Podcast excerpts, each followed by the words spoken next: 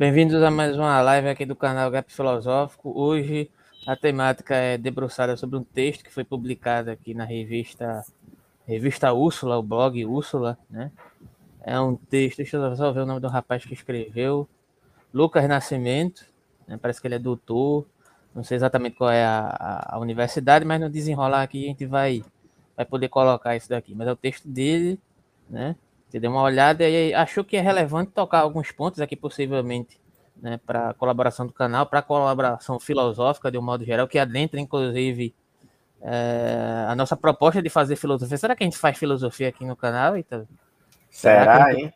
Será que a gente tem autonomia filosófica para falar em nome de, de um movimento filosófico ou a gente tem que estar autorizado por alguém? Para o modo de fazer filosofia, né? Será? Não sei, né? Todas essas questões estão no texto, né? Inclusive, o Ítalo deu uma olhada, fiz a proposta a ele, ele achou o texto interessante e estamos aqui para. É um texto muito interessante, que vai levantar inúmeras questões, inclusive, creio eu, né? É, para poder a gente poder debater. Aqui quer dar uma palavrinha, Ítalo, antes do, de eu fazer alguns anúncios para poder a gente entrar no texto? Não, é, essa, essa proposta na verdade, foi, foi uma grande coincidência, porque quando, quando tu me fizeste essa proposta, Alberto, de falar sobre esse tema, é, eu tinha acabado de ler uma, um, um trabalho de conclusão de curso é, de uma pessoa da área de relações internacionais falando sobre é, decolonialidade, falando sobre é, a, o, a colonialidade do saber na, edu, na educação brasileira. E, já é, meio que casou nessa né, leitura com o interesse que eu tenho em relação ao tema e com o momento de vida que metade dos jovens brasileiros é, estão vivendo hoje, que é o momento de se ver desejando é, morar no exterior, morar fora, né? E a, a, nosso nosso interesse é sempre biográfico, né? É sempre biográfico. Então, eu me incluo né, nessa, nesse, nesse grupo de, de, de pessoas que estão nessa tendência. E é necessário pensar sobre isso. É necessário pensar sobre isso. Então, a, a proposta que tu me fizesse casou com uma série de outras coisas. E eu acho que não é à toa que nenhum de nós está tá aqui, né? É, esse é um tema muito relevante hoje. Então, vamos ver o, o, que, é que, o que é que vai sair. Eu acho que, que tem muito a, a contribuir, Alberto. A gente tem que pensar a filosofia. Nós estamos nós na, na área de filosofia para isso, né? E essa filosofia tem que ser pensada a partir do, do referencial que não é outro, é o nosso. Você tocou, coincidentemente, você tocou no ponto que justamente eu quero abordar. Inclusive, a gente fez uma live não sobre decolonialidade, mas sobre colonialismo e os aspectos do colonialismo aqui. A gente fez um, uma interligação entre outro canal de política que a Ana Castro colabora com a gente lá, você já participou de alguns momentos lá também. A gente fez uma abordagem sobre colonialismo português e inevitavelmente tocou nesses pontos. É, aí entra Nietzsche, vem esquizoanálise, vem psicanálise, vem o que é racionalidade aquelas velhas questões que continuam retornando. Mas antes vou soltar a vinheta aqui para fazer uma breve é, uma breve explanação né, sobre um dos serviços que a gente aborda aqui no canal. Rapidinho, dois minutinhos, pessoal. Segurei. Bitcoin. No universo das possibilidades, a dúvida é o maior desafio a ser vencido. Ricardo Oliveira. Rodolfo Amstalden, num texto em Seu Dinheiro, em 11 de fevereiro de 2021, sugere a pílula azul. Quem irá atender então o apelo de Morpheus para que Neo ou qualquer um de nós decida pelo melhor para si e não necessariamente pensando em todos os outros? Quem poderá nos garantir que, na jornada pela Matrix ou pelo mundo, apareça um chaveiro para nos transportar pelas diversas possibilidades que a Matrix oferece em busca da verdade. E se você ainda se atrapalha com que seja a verdade, é capaz de não superar seus medos, suas crenças e seus limites e jamais irá transcender como Neo, ao parar as balas disparadas contra ele e passará toda a vida desviando de si mesmo e de sua capacidade de transcender também. O que tudo isso tem a ver com o desafio Bitbem versus Bitcoin, ou entre economia especulação. Como na ficção, o alerta de Morpheus. Lembre-se, tudo que estou lhe oferecendo é a verdade, nada além disso. O investimento na moeda social virtual Bitbem propõe uma aplicação na economia participativa e, com este recurso, construir um mercado de trocas, onde a moeda Bitbem circule par e passo com a moeda corrente, o real, sem estar sujeita à especulação financeira ou, a, ou aos custos bancários. Por outro lado, a aplicação em Bitcoin alimentará e acalmará suas angústias. Você pode se transportar ao grupo de 1% dos brasileiros mais ricos e imaginar que seu criptoativo gera criptofilhotes a cada fechamento da bolsa em todos os mercados mundiais. Estamos em busca de apoio de ventura. Não precisamos de 300 espartanos para defender uma cidade. Precisamos de 100 apoiadores com coragem dispostos a transformar realidades. Terra, trabalho, tecnologia, capital e Estado. Isso aqui foi uma breve abordagem sobre a questão do projeto de intervenção social da moeda do Bit, Bitbem né, em relação ao Bitcoin para é, deixar claro que não, o, o Bitbem não é uma criptomoeda, é um projeto de intervenção social que tem por vista, inclusive, criar um meio de circulação alternativo para as pessoas de baixa renda. Não é um meio de investimento, não é um sistema de pirâmide. Vou repetir isso aqui mais uma vez. Não é um meio de investimento, não é um sistema de pirâmide, não é criptomoeda, você não vai ficar rico. Isso aqui é um, um projeto de intervenção social que ainda não está em vigência. Mas a gente oferece outros serviços ligados ao Bitbank. Inclusive tem um painel, viu, Ítalo, que a gente vai anunciar lá no painel oficial do, do Bitbank lá, o nosso canal. Se você quiser também colocar é, a sua nomenclatura lá como psicólogo, você também pode colocar lá o seu anúncio no site, é um site oficial, inclusive, tá? E a gente vai poder colocar vários anúncios, se você quiser anunciar lá também, para uma breve colaboração, entrando em contato conosco, vai poder anunciar lá também no painel. O painel está em atividade, mas a gente está editando, né, para poder trazer isso de uma forma, como se fosse uma, uma mini rede social, entende? Uhum. E, um, e um outro desses serviços também é a questão de, de pesquisa de dados e etc., que a gente já informou aqui, né, dados sobre as eleições e etc. Eleições estão aí ano que vem. Se você quiser fazer uma pesquisa sobre isso, entre em contato no e-mail que eu já vou deixar disponibilizado aqui na tela, que é esse e-mail aqui, ó, bitbem.moedasocial.gmail.com, ou para saber mais sobre o projeto, ou a forma de você divulgar no canal ou através do próprio painel. Basicamente é isso. Isso é uma forma, inclusive, de atenuar as, as prerrogativas causadas pelo pelo excesso de concentração de renda baseado nas prerrogativas de racionalidade e de progresso, né, provenientes, inclusive, do pensamento colonial, desde o, a sua, digamos assim, a sua fomentação mais recente, né, digamos assim, nos moldes do capitalismo, né, que colonialismo existe desde sempre, é, entre aspas, né? Digo entre aspas, porque aí iria pressupor que nós dessemos conta de toda a história da humanidade, isso fica um pouco complicado, mas desde que existiu civilização, a gente concebe essa ideia de colonização né, de povos em relação a outros povos.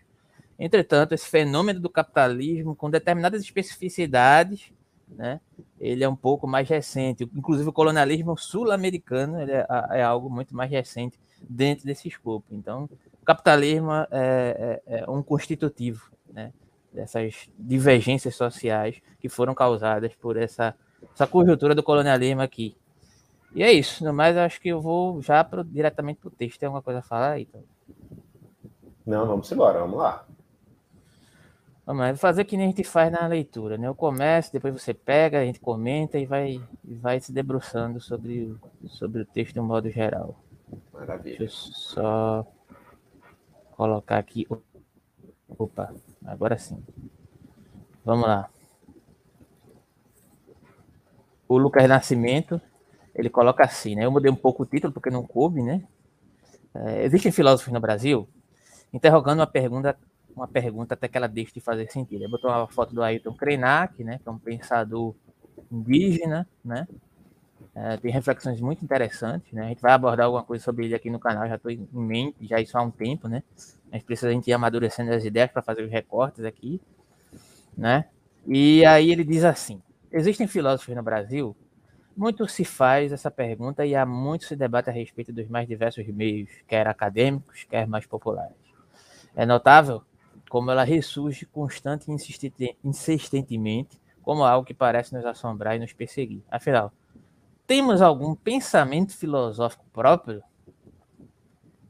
Poderíamos ser considerados, em alguma medida, um país capaz de produzir filósofos e contribuir para o debate contemporâneo filosófico, assim como para a história universal da filosofia? Perguntas já fornecem por si mesmas muitas respostas sobre como compreendemos aquilo de que perguntamos. Por isso, antes de arriscar qualquer resposta a uma pergunta tão polêmica e disputada quanto essa, me parece importante levantar uma outra interrogação. O que é necessário pressupor para que a pergunta sobre se existem filósofos no Brasil faça sentido? Tentarei levantar aqui quais me parecem ser os pressupostos para que essa pergunta faça de algum modo sentido para nós.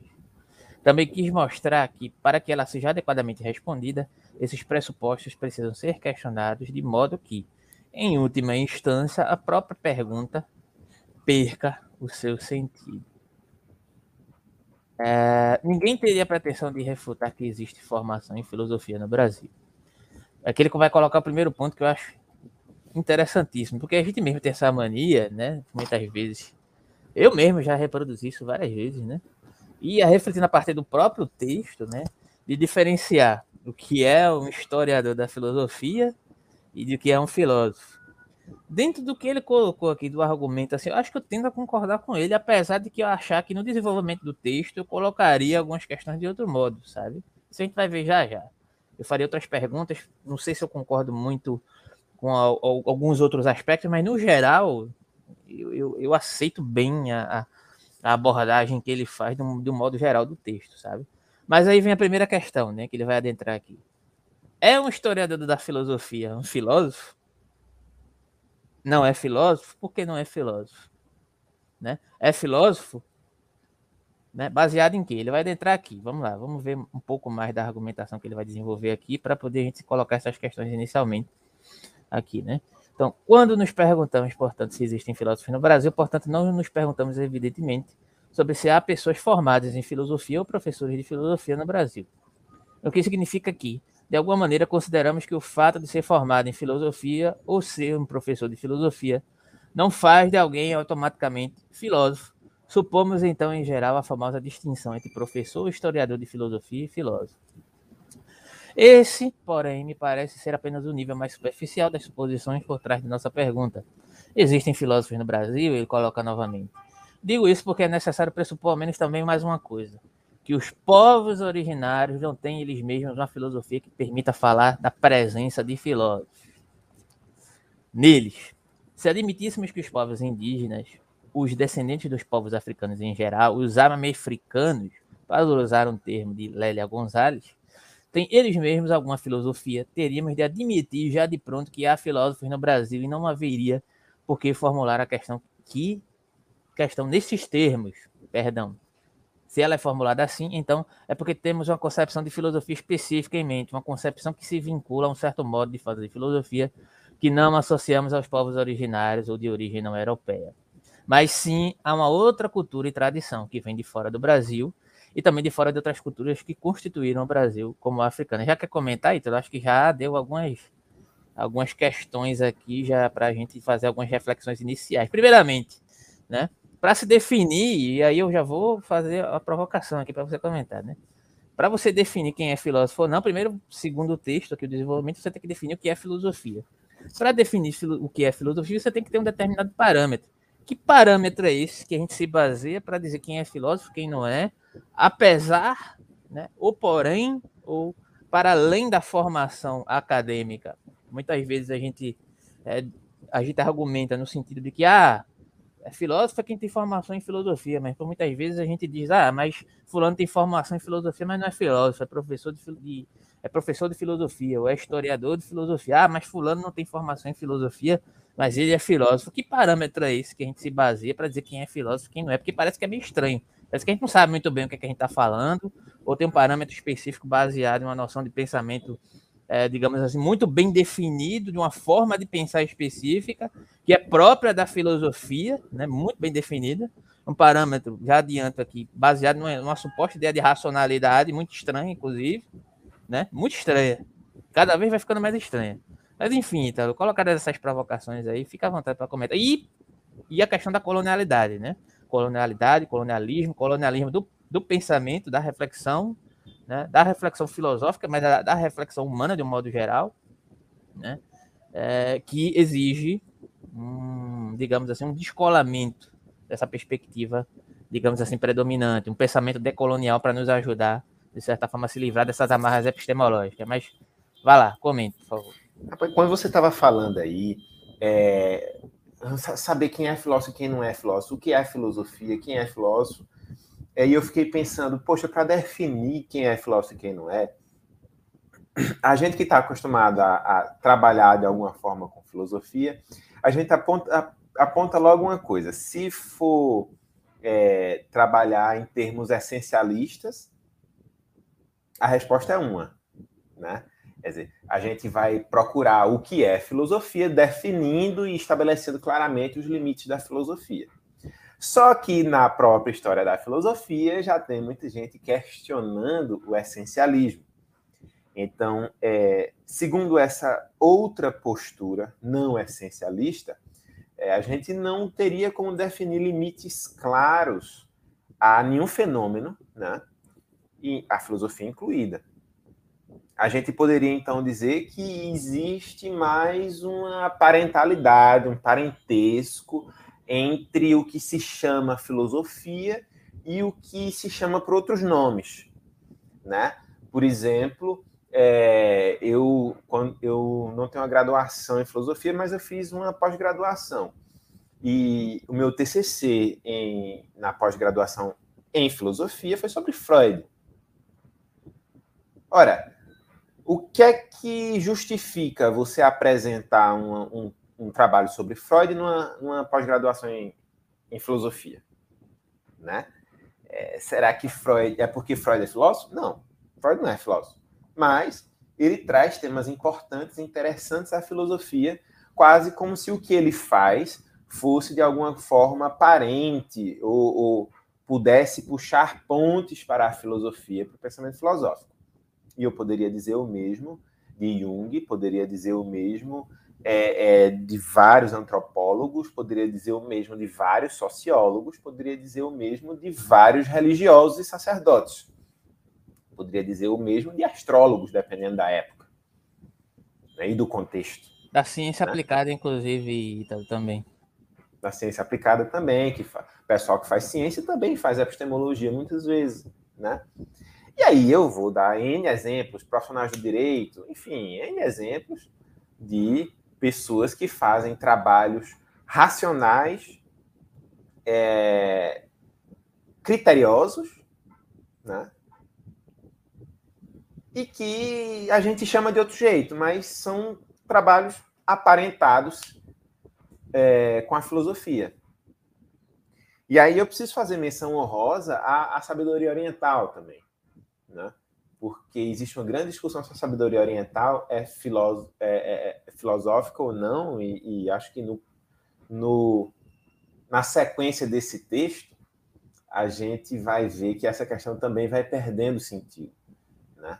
Mas, inicialmente, Alberto, essas questões que você colocou, elas é, podem ser respondidas de uma forma essencialista, que causa bastante dificuldade, ou podem ser respondidas de uma forma não essencialista, de uma forma que é, é, verifique um pouco mais a, a, o parentesco entre os saberes humanos.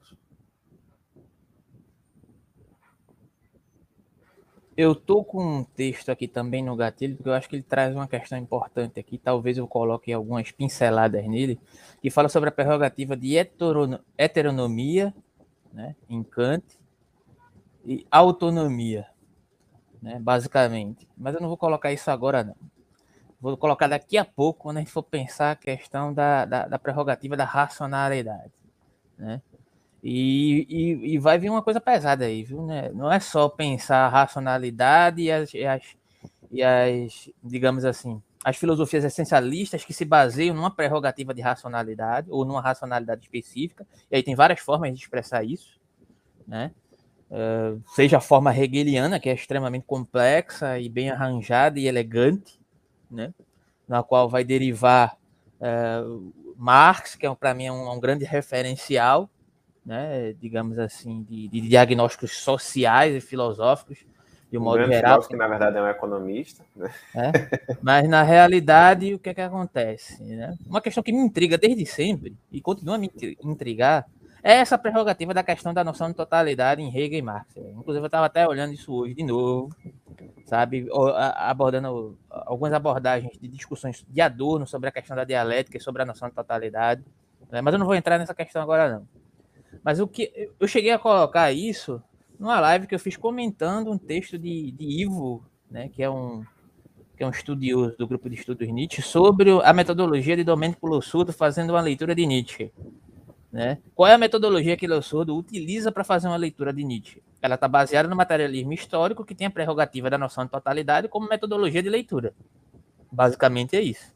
E o Ivo, muito sagazmente, ele faz uma análise de como a metodologia utilizada pelo Lussurdo, ela torna-se equívoca para fazer uma leitura de um pensador como Nietzsche, que é totalmente, digamos assim, não é fragmentado, né? mas é, é, é internamente, né? internamente incoerente diante de uma, de uma epistemologia que se pretenda totalizante a partir da prerrogativa de totalidade, inclusive.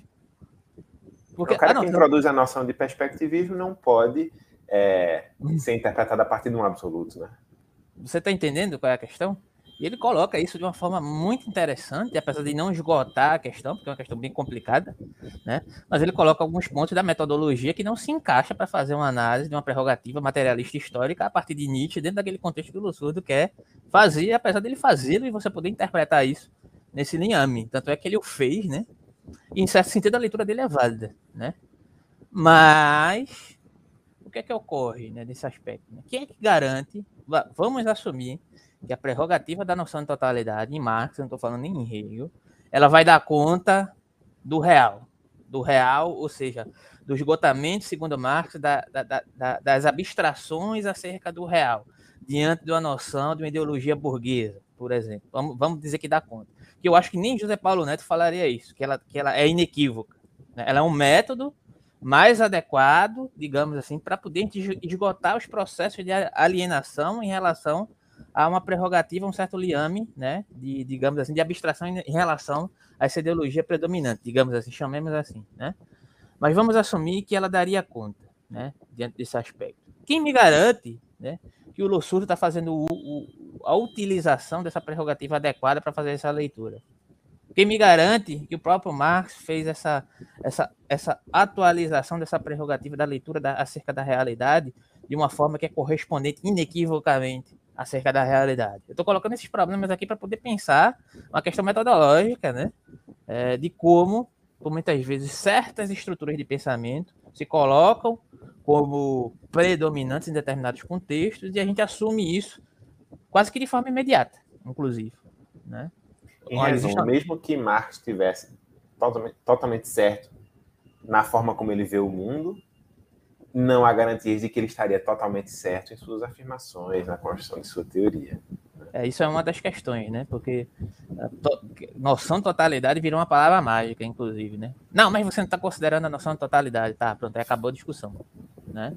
E aí ele demonstra essa questão de como o Lossurdo se utiliza dessa metodologia e, e, e a partir da, do diagnóstico que ele tenta fazer, né? Ok, né? Do ponto de vista materialista histórico, ok, mas não dá conta de uma interpretação da filosofia de Nietzsche, não é suficiente, saca? Para entender Nietzsche, digamos assim. Do ponto de vista materialista histórico, ok, perfeito, né? Mas é para entender Nietzsche, para entender as nuances ali de Nietzsche, ele coloca um falso problema, segundo o Ivo, né? Mas não era isso que eu queria colocar. Eu coloquei isso como exemplo, né? É... Você tinha tocado em outros pontos, não foi? Referente à questão. Me lembra aí a, a questão da última fala que tu colocou aí. É, foi sobre o essencialismo, a interpretação da Pronto, era né? isso, lembrei agora, o essencialismo, né?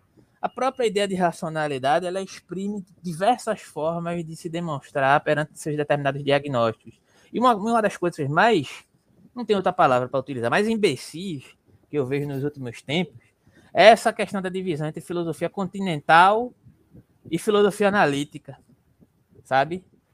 Porque eh, e eu, eu, eu acho que a tendência muito maior de, de haver uma rejeição, né, é justamente do lado da filosofia analítica em relação à filosofia continental, porque os continentais, os ditos continentais, eles consideram a importância da filosofia analítica tal qual a filosofia continental, mas tem uns analíticos que têm um excesso de positivismo recalcado ali, né, que é que tá que tá calcado justamente nessa ideia do que é ser filósofo e o que não é ser filósofo, né? Que é muito mais forte. Veja só, veja, veja o que, é, que, é que eu tô querendo colocar. Os analíticos, eles têm isso muito de uma forma muito mais intensa na visão de mundo deles sobre o que é filosofia, ou não é? O analítico tem uma visão muito mais estruturada do que é ser filósofo e do que não é, não é isso? Então, continental, ele já olha assim meio de lado, eu sei, isso aí não é filósofo, isso aí é um maluco qualquer, né? Que está fazendo abstrações sobre a realidade? Mas, do modo geral, os continentais olham para os analíticos com respeito, inclusive, né? Consideram, apesar de discordarem deles. Até isso aí está completamente errado. Mas são filósofos importantes, a gente tem que desconstruir, tem que pensar, tem que utilizar, né? Eu vejo dessa forma. Já, já começa aí uma, uma divisão dentro desse contexto, apesar de ambas as correntes filosóficas serem amplamente eurocentradas. As duas. Né? Aí já é outro problema. né? De que continente é a filosofia, a filosofia continental? É, parece que só existe um continente, né? É, a é. filosofia continental. Qual é o continente, né? E aí vem a prerrogativa também, né? Digamos assim. É, lá no início do texto, ele coloca assim. É Lucas, né? O nome do rapaz? Eu acho que é. É Lucas? Deixa eu só confirmar, é Lucas. O Lucas coloca assim: vê a pergunta que ele faz lá no início. É, cadê? É, logo no começo, ele coloca assim: Existem filósofos no Brasil, muitos se fazem essa pergunta e há muito se debate a respeito dos mais diversos meios, quer acadêmicos, quer populares. É notável como ela ressurge constante e insistentemente. Como algo que parece nos assombrar e nos perseguir, afinal, temos um pensamento filosófico próprio? Essa pergunta é fundamental e ela revela algumas questões. Pensamento decolonial. Muita gente mal entende essa prerrogativa do pensamento decolonial, achando que o pensamento decolonial. O pensamento decolonial, basicamente, ele não só considera os aspectos do, do colonialismo político e econômico, mas são as considerações é, da crítica epistemológica da predominância de determinadas formas de, de, se construir epistemologia sobre outras determinadas culturas a partir da prerrogativa da colonialidade. Mas a colonialidade não só se encerra pelos aspectos de dominação propriamente ditos, materiais, físicos, né? Mas a prerrogativa da construção da teoria de conhecimento, né? que nos preenche até hoje, né? dentro da própria filosofia. E o que é que, de certa forma, muitas vezes se mal compreende do pensamento decolonial? Ah, o pensamento decolonial quer resgatar uma pureza que nunca existiu no ser humano, de um estado originário, etc. Se você for pensar, isso é um equívoco, né? Eu já estou deixando isso logo bem claro aqui. Se você for pensar a prerrogativa do colonialismo acerca de algo que eu coloquei no início, inclusive, né?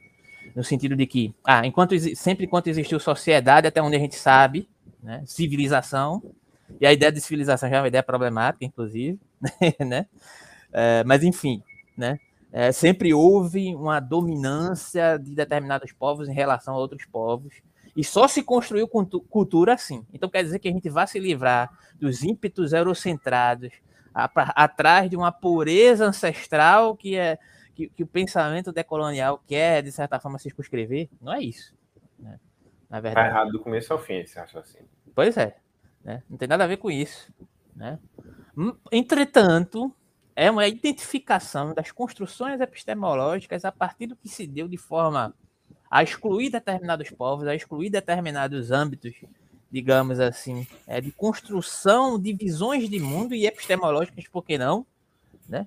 porque parece que quando a gente só fala de epistemologia, a gente está sempre ligado a uma prerrogativa é, muito indefinida, que remonta justamente à questão que a gente está tratando aqui, de o que é filosofia, o que é ser racional, o que é a própria racionalidade, o que é irracional, o que é civilizado, o que é bárbaro, né? digamos assim, que está baseado né, nessas críticas que o pensamento decolonial vem erigir. Não quer dizer que a gente vai pegar tudo aquilo que aconteceu até então a gente vai descartar. Né? Tudo aquilo que foi produzido, mesmo na base de muito sangue, dominação, epistemicídio, digamos assim, ele também foi cultura. Também foi cultura produzida. Né? Entretanto, se é, a gente pudesse pensar outras possibilidades de construir epistemologias, e aqui não estou falando de contar história, porque tem muito materialista dialético que fala disso, disso, como se isso fosse algo real, como se fosse contar uma narrativa específica sobre algo de uma historinha que veio na minha cabeça e não é. Isso é uma imbecilidade completa, né? Sabe? Isso é uma idiotice. Alguém fala isso, não, é? não se trata de, de pensar historinhas na minha cabeça. É a partir da realidade efetiva do que se deu da própria história do colonialismo, né? É, de uma predominância, de uma forma de olhar para o mundo filosófica e científica, né? que excluiu outras formas de se construir é, epistemologias e conhecimentos vários a partir de outros saberes. Isso aí também quer dizer que eu estou dizendo que, por exemplo, ah, vamos valorizar os conhecimentos ancestrais, então vamos para, para as tribos falar com os índios. Não se trata de falar com os índios, sabe? Mas é ter a possibilidade né, de identificar nesses processos ancestrais e a partir de prerrogativas próprias, né, da nossa cultura que foram apagadas, né, possibilidades né, de escapar, digamos assim, dessa camisa de força social da racionalidade, né? E outras formas de se construir epistemologias a partir das nossas próprias origens, em certo sentido, sabe? Então, em certos aspectos, né? Isso, digamos assim, eu vejo, né? E aqui eu estou fazendo uma ligação diante da minha própria responsabilidade do que é fazer filosofia, o que é fazer filosofia, né? E aqui eu vou utilizar Deleuze. Eu acho que Deleuze serve para poder pensar essa questão. Se, se para fazer filosofia para Deleuze é uma construção de conceitos, né? filosofar para Deleuze é construir conceitos. E essa construção de conceitos ela não está delegada a uma, uma, forma específica de se raciocinar. Então o índio ele não construiu conceitos, então os africanos eles não construíram conceitos. É, seja lá que âmbito for onde existir ser humano, do modo dele se relacionar, a partir da prerrogativa da comunicação, seja lá ela como se dê, né? Digamos assim. Ele não criou uma visão de mundo, uma prerrogativa de significar o mundo a partir dos seus moldes e das suas, da, das suas prerrogativas de cultura e etc. Né? Então, talvez, né, se a gente for pensar uma prerrogativa de, do que é filosofia, a filosofia passa mais ou menos por aí. Né? Agora, o que é que acontece? Lá em, lá em Genealogia da Moral, o que é que a gente coloca? Né? A partir do momento que o homem tornou-se civilizado, é, se erigiu uma, uma, uma relação de, de predominância, né? E aqueles que predominaram se titularam como nobres e aqueles que foram escravizados constituíram um modo psicológico de se colocarem é, perante o mundo como reativos, como escravos, fisiopsicologicamente. Vou falar aqui no sentido psicológico porque fica um pouco mais claro. Psicologicamente eu sou escravo e o cara só pensa como escravo. Isso não está delegado à questão do, do âmbito social, da localização social e etc. Mas uma, uma, uma psicologia de olhar para o mundo, né? Então, a partir disso, construiu-se durante tempos em tempos né, epistemologias predominantes e formas de se olharem para o mundo, segundo Nietzsche, que sempre se pautaram por uma prerrogativa essencialista. Né? Então, em certo sentido, veja só, em certo sentido, apesar de Nietzsche também estar eurocentrado, de ser um pensador problemático em vários aspectos, diante dessa prerrogativa que reproduz é, várias questões eurocêntricas nesse aspecto, está pensando a partir da sua localização, né? inevitavelmente. Ele coloca uma questão importante. Né? Isso, isso, justamente. E aí é uma questão que vai colocar aqui no texto já já. Né? É, ele está pensando justamente essa questão da cristalização do conceito, da ideia de racionalidade como algo dado, como uma prerrogativa, desde o jovem Nietzsche, inclusive, lá em. A gente discutiu isso aqui em, em Jung, fazendo a leitura lá do Nascimento da Tragédia né? É, o Apolíneo Dionisíaco, ele já estava pensando nessas questões, né? digamos assim. Né? Uma ideia de racionalidade que tenta parar a própria natureza, digamos assim. É um movimento antinatural, inclusive, para Nietzsche. Ele usa esse termo. Né? O conceito, ao invés de se tornar uma coisa dinâmica, é que já estou colocando Deleuze, né? que se faz a partir de um determinado plano, e esse plano para Deleuze é um escopo, digamos assim, a grosso modo, cultural, que que não está circunscrito na prerrogativa linear do tempo, ou seja, Deleuze considerando que o tempo, é, enquanto construção de conceitos filosóficos, não é algo é, que se dá na linearidade do tempo Cronos, mas na prerrogativa do tempo Ion, ou seja, por exemplo, tem muita gente que, que, que constrói filosofia hoje em dia a partir das bases epistemológicas kantianas. Mas ele é contemporâneo a Kant, Deleuze vai dizer que ele é, a partir do plano de imanência, né, de um tempo Ion, não de um tempo Cronos, entende?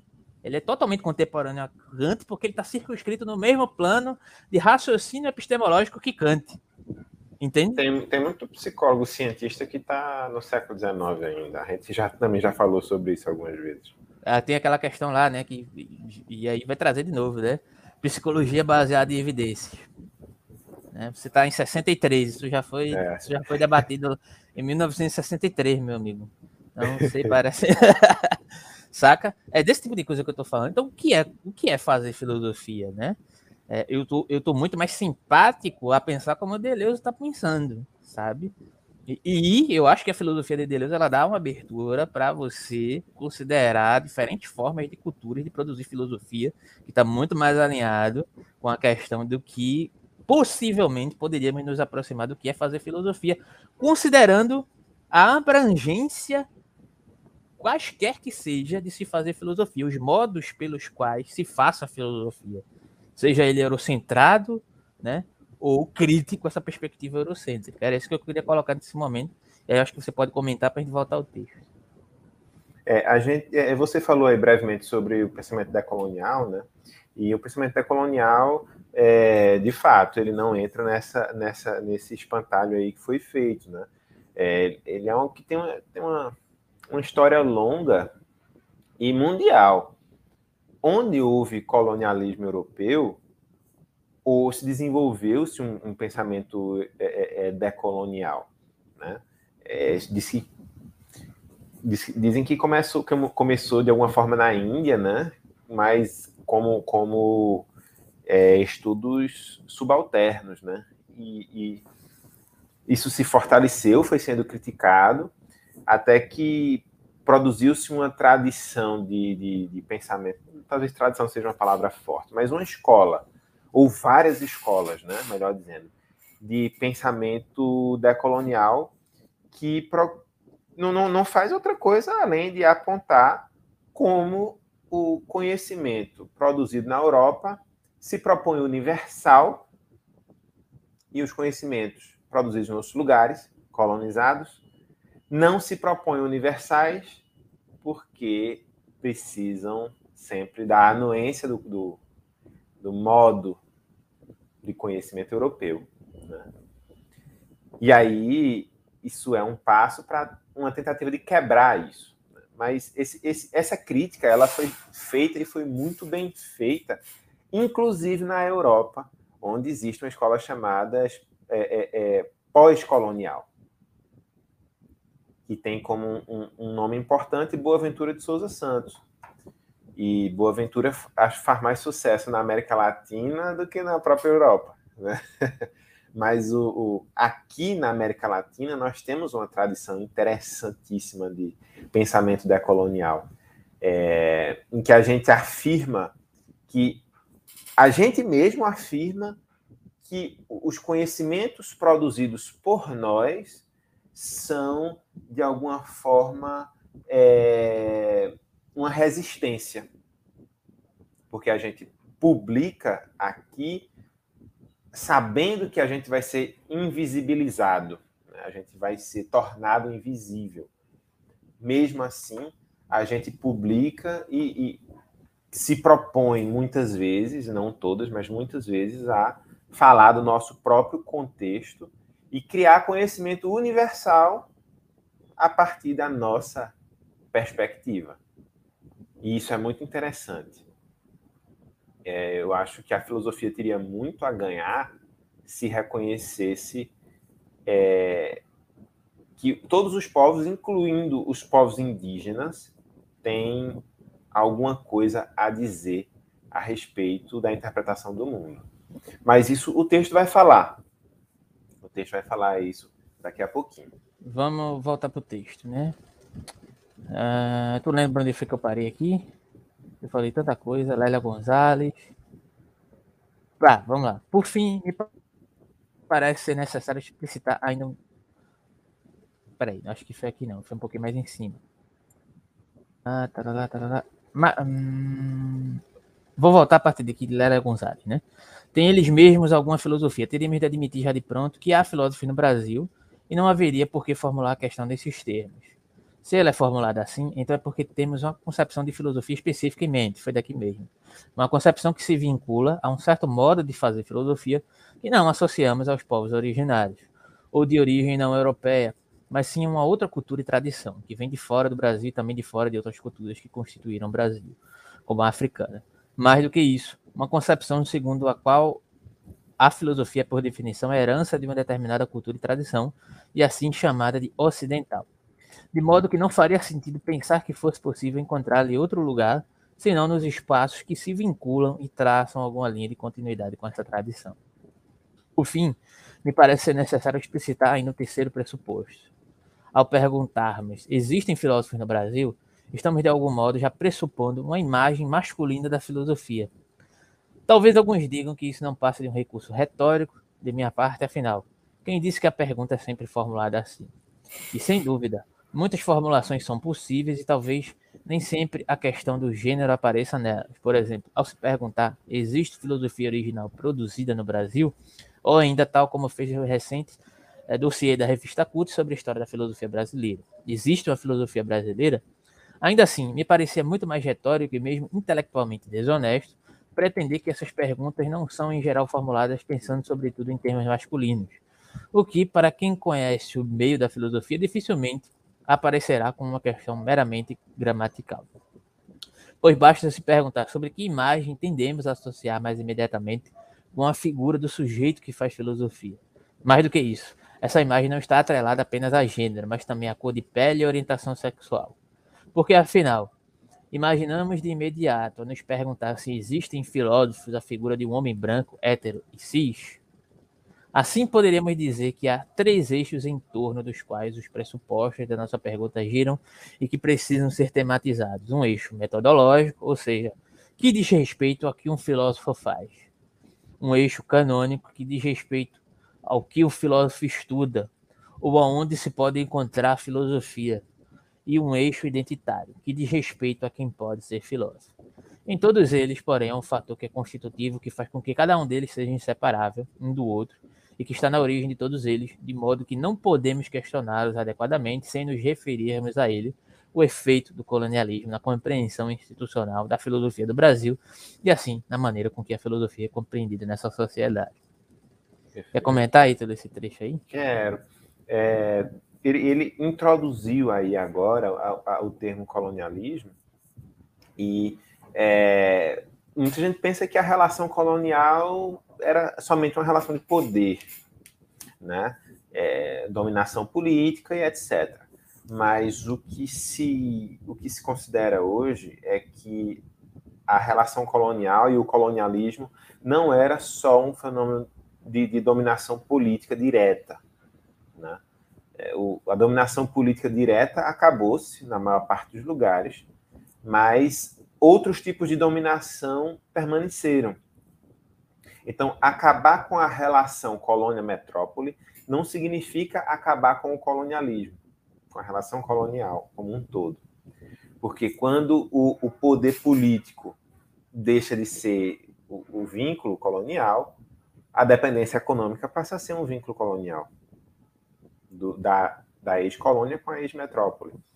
Mas eu não queria falar só do vínculo econômico, eu queria falar de como a colonialidade do poder, ou seja, o poder político, cria uma colonialidade do saber. E você já fez referência a isso hoje, Alberto. É, quando a gente é dominado por um povo, como o europeu, a gente é, termina assumindo que as coisas produzidas na Europa são melhores e, portanto, a razão produzida na Europa é melhor e, portanto, nós temos que mimetizar, nós temos que imitar essa razão de alguma forma. Então, a gente vai se tornar. É... A, gente vai, vai, a gente tenta se tornar europeus de segunda categoria é isso que está sublinhado, é isso que está pressuposto, né, escondidinho ali atrás da noção de ocidental, de ocidentalidade. Ou seja, nós somos ocidentais, mas sermos ocidentais significa que a gente está reproduzindo fielmente uma, uma história é, que aconteceu na maior parte no centro do Ocidente, que é a Europa, que não somos nós.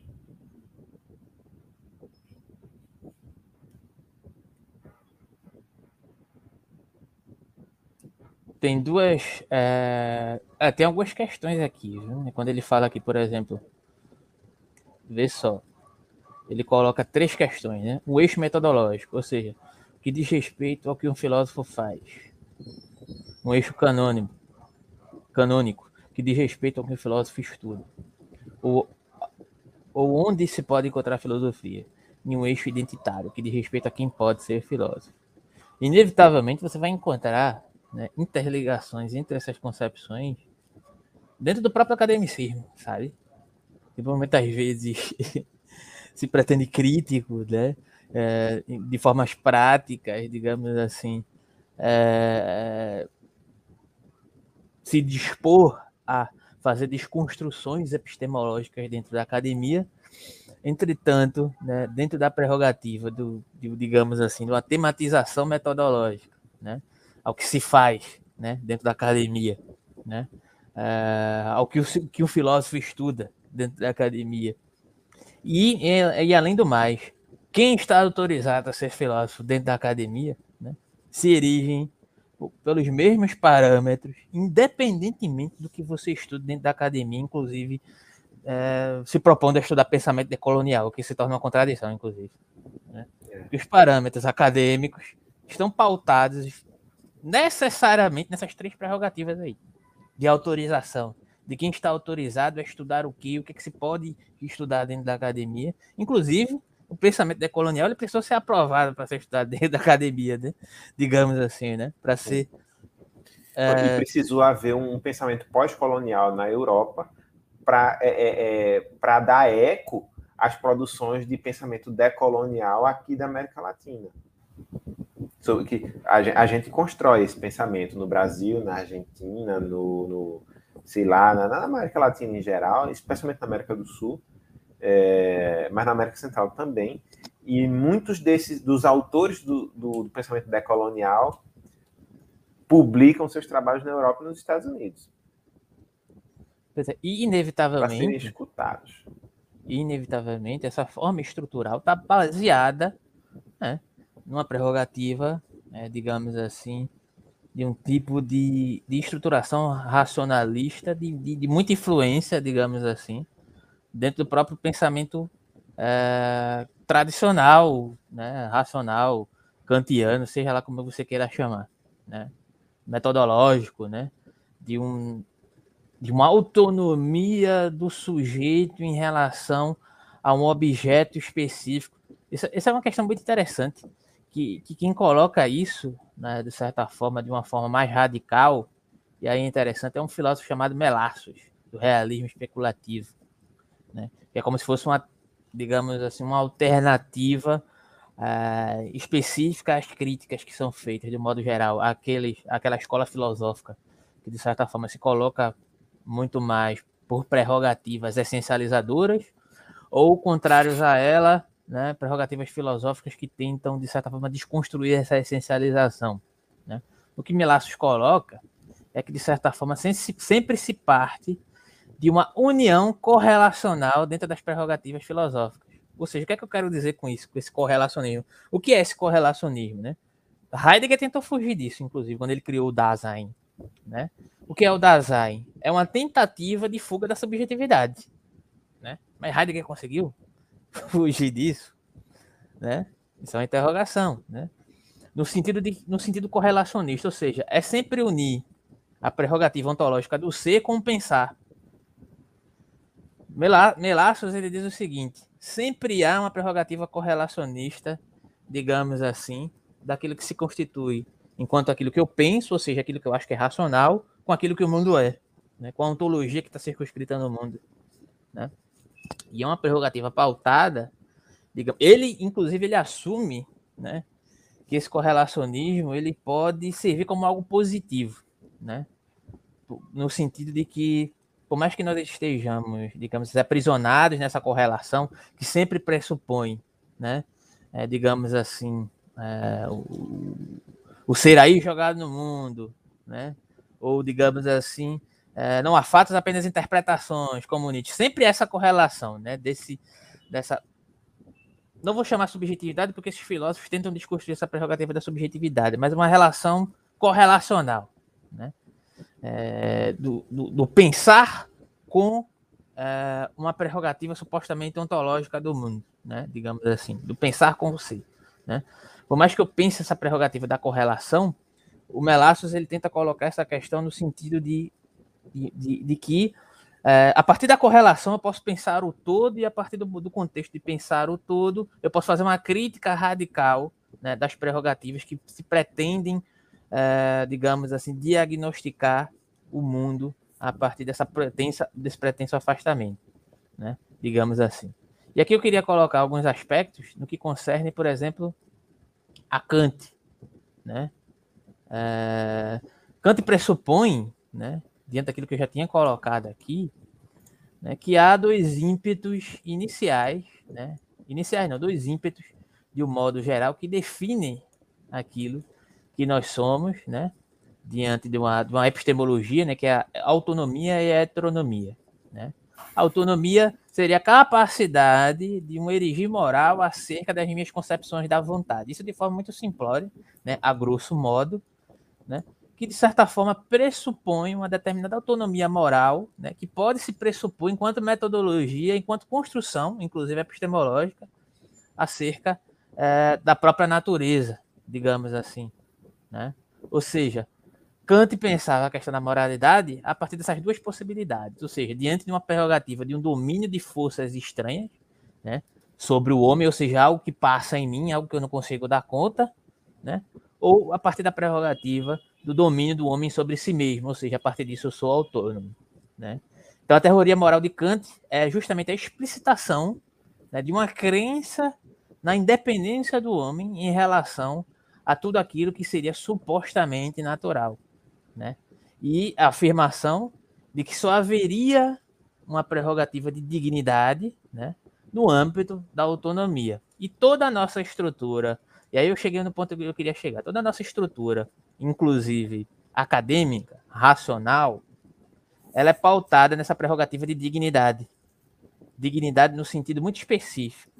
De que para eu ser digno, eu que tenho que estar alinhado com essa suposta prerrogativa de que eu tenho, digamos assim, que está circunscrito no método racional, necessariamente kantiano, metodológico, que assume essa prerrogativa de, digamos assim, hierárquica de dominância em relação à natureza ou é esse algo que existe dentro de mim? Esse algo de animal que existe dentro de mim? Entende o que eu estou querendo dizer? É, né? Que é sempre correlacionado. Né? Uhum. É, é, tem um, um, um, um certo perspectivismo grego, aristotélico aí, né? Ou seja, você é, você é um, um, ser humano, você tem que se distinguir das bestas, né? Justamente que está baseado nessa epistemologia necessariamente eurocentrada e que se resvala no, no formalismo acadêmico que nos impacta até hoje, independentemente do que você estuda na academia. Você tem que estar autorizado a, a ser digno diante dessa prerrogativa de dignidade que está performada a partir dessa ideia de autonomia racional kantiana. É interessante que é, é, nos meios nos meios psicanalíticos é, nem sempre isso é tão assim, porque tudo é, é, é feito e pensado a partir da, da compreensão de que existe um inconsciente, uma animalidade em cada um e que essa animalidade vai se manifestar de qualquer forma. Então você é meio que direcionado a estudar aquilo que você aquilo que pode fazer parte da tua, da tua subjetividade.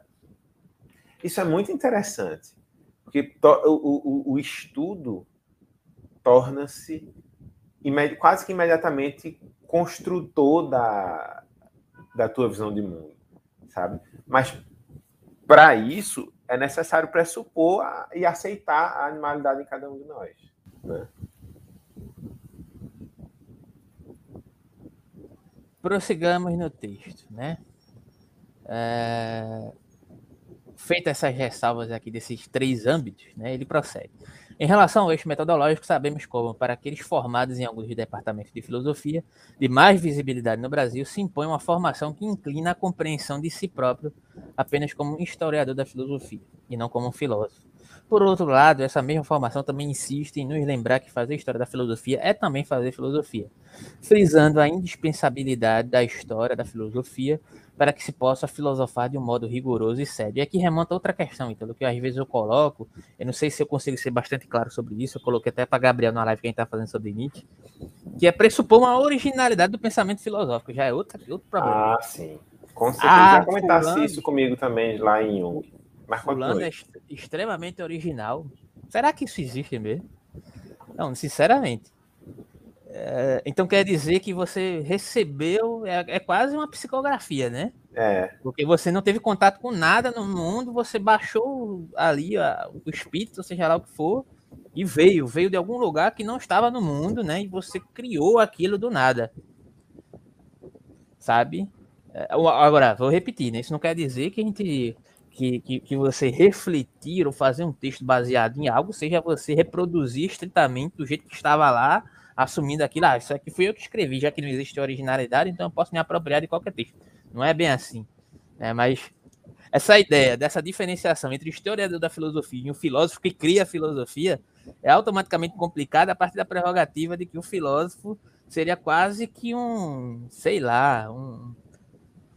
Um gênio. É, não, não, é nem um gênio, não é nem essa palavra, mas um tipo de oráculo que possui Sim. uma sabedoria própria, erigida de um, de, de um outro mundo, é, é, sabe? Tirada do nada, né?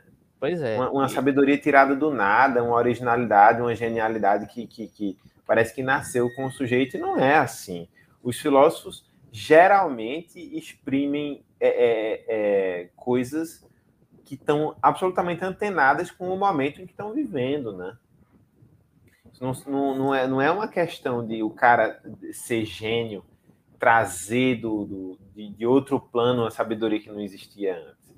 É você martelar em cima do que foi produzido, martelar, martelar, martelar, e a tua própria personalidade é, é, é, é resultado do, do, tempo histórico. Né? Então, o que há de individual numa obra filosófica reflete, de alguma forma, uma coletividade. Não haveria Hegel sem, sem idealismo alemão, né? Não haveria, não haveria Aristóteles sem, sem Platão. Não haveria Marx sem Hegel. Então, até, até as tentativas do próprio Nietzsche e do próprio Heidegger de, de brigar com Platão.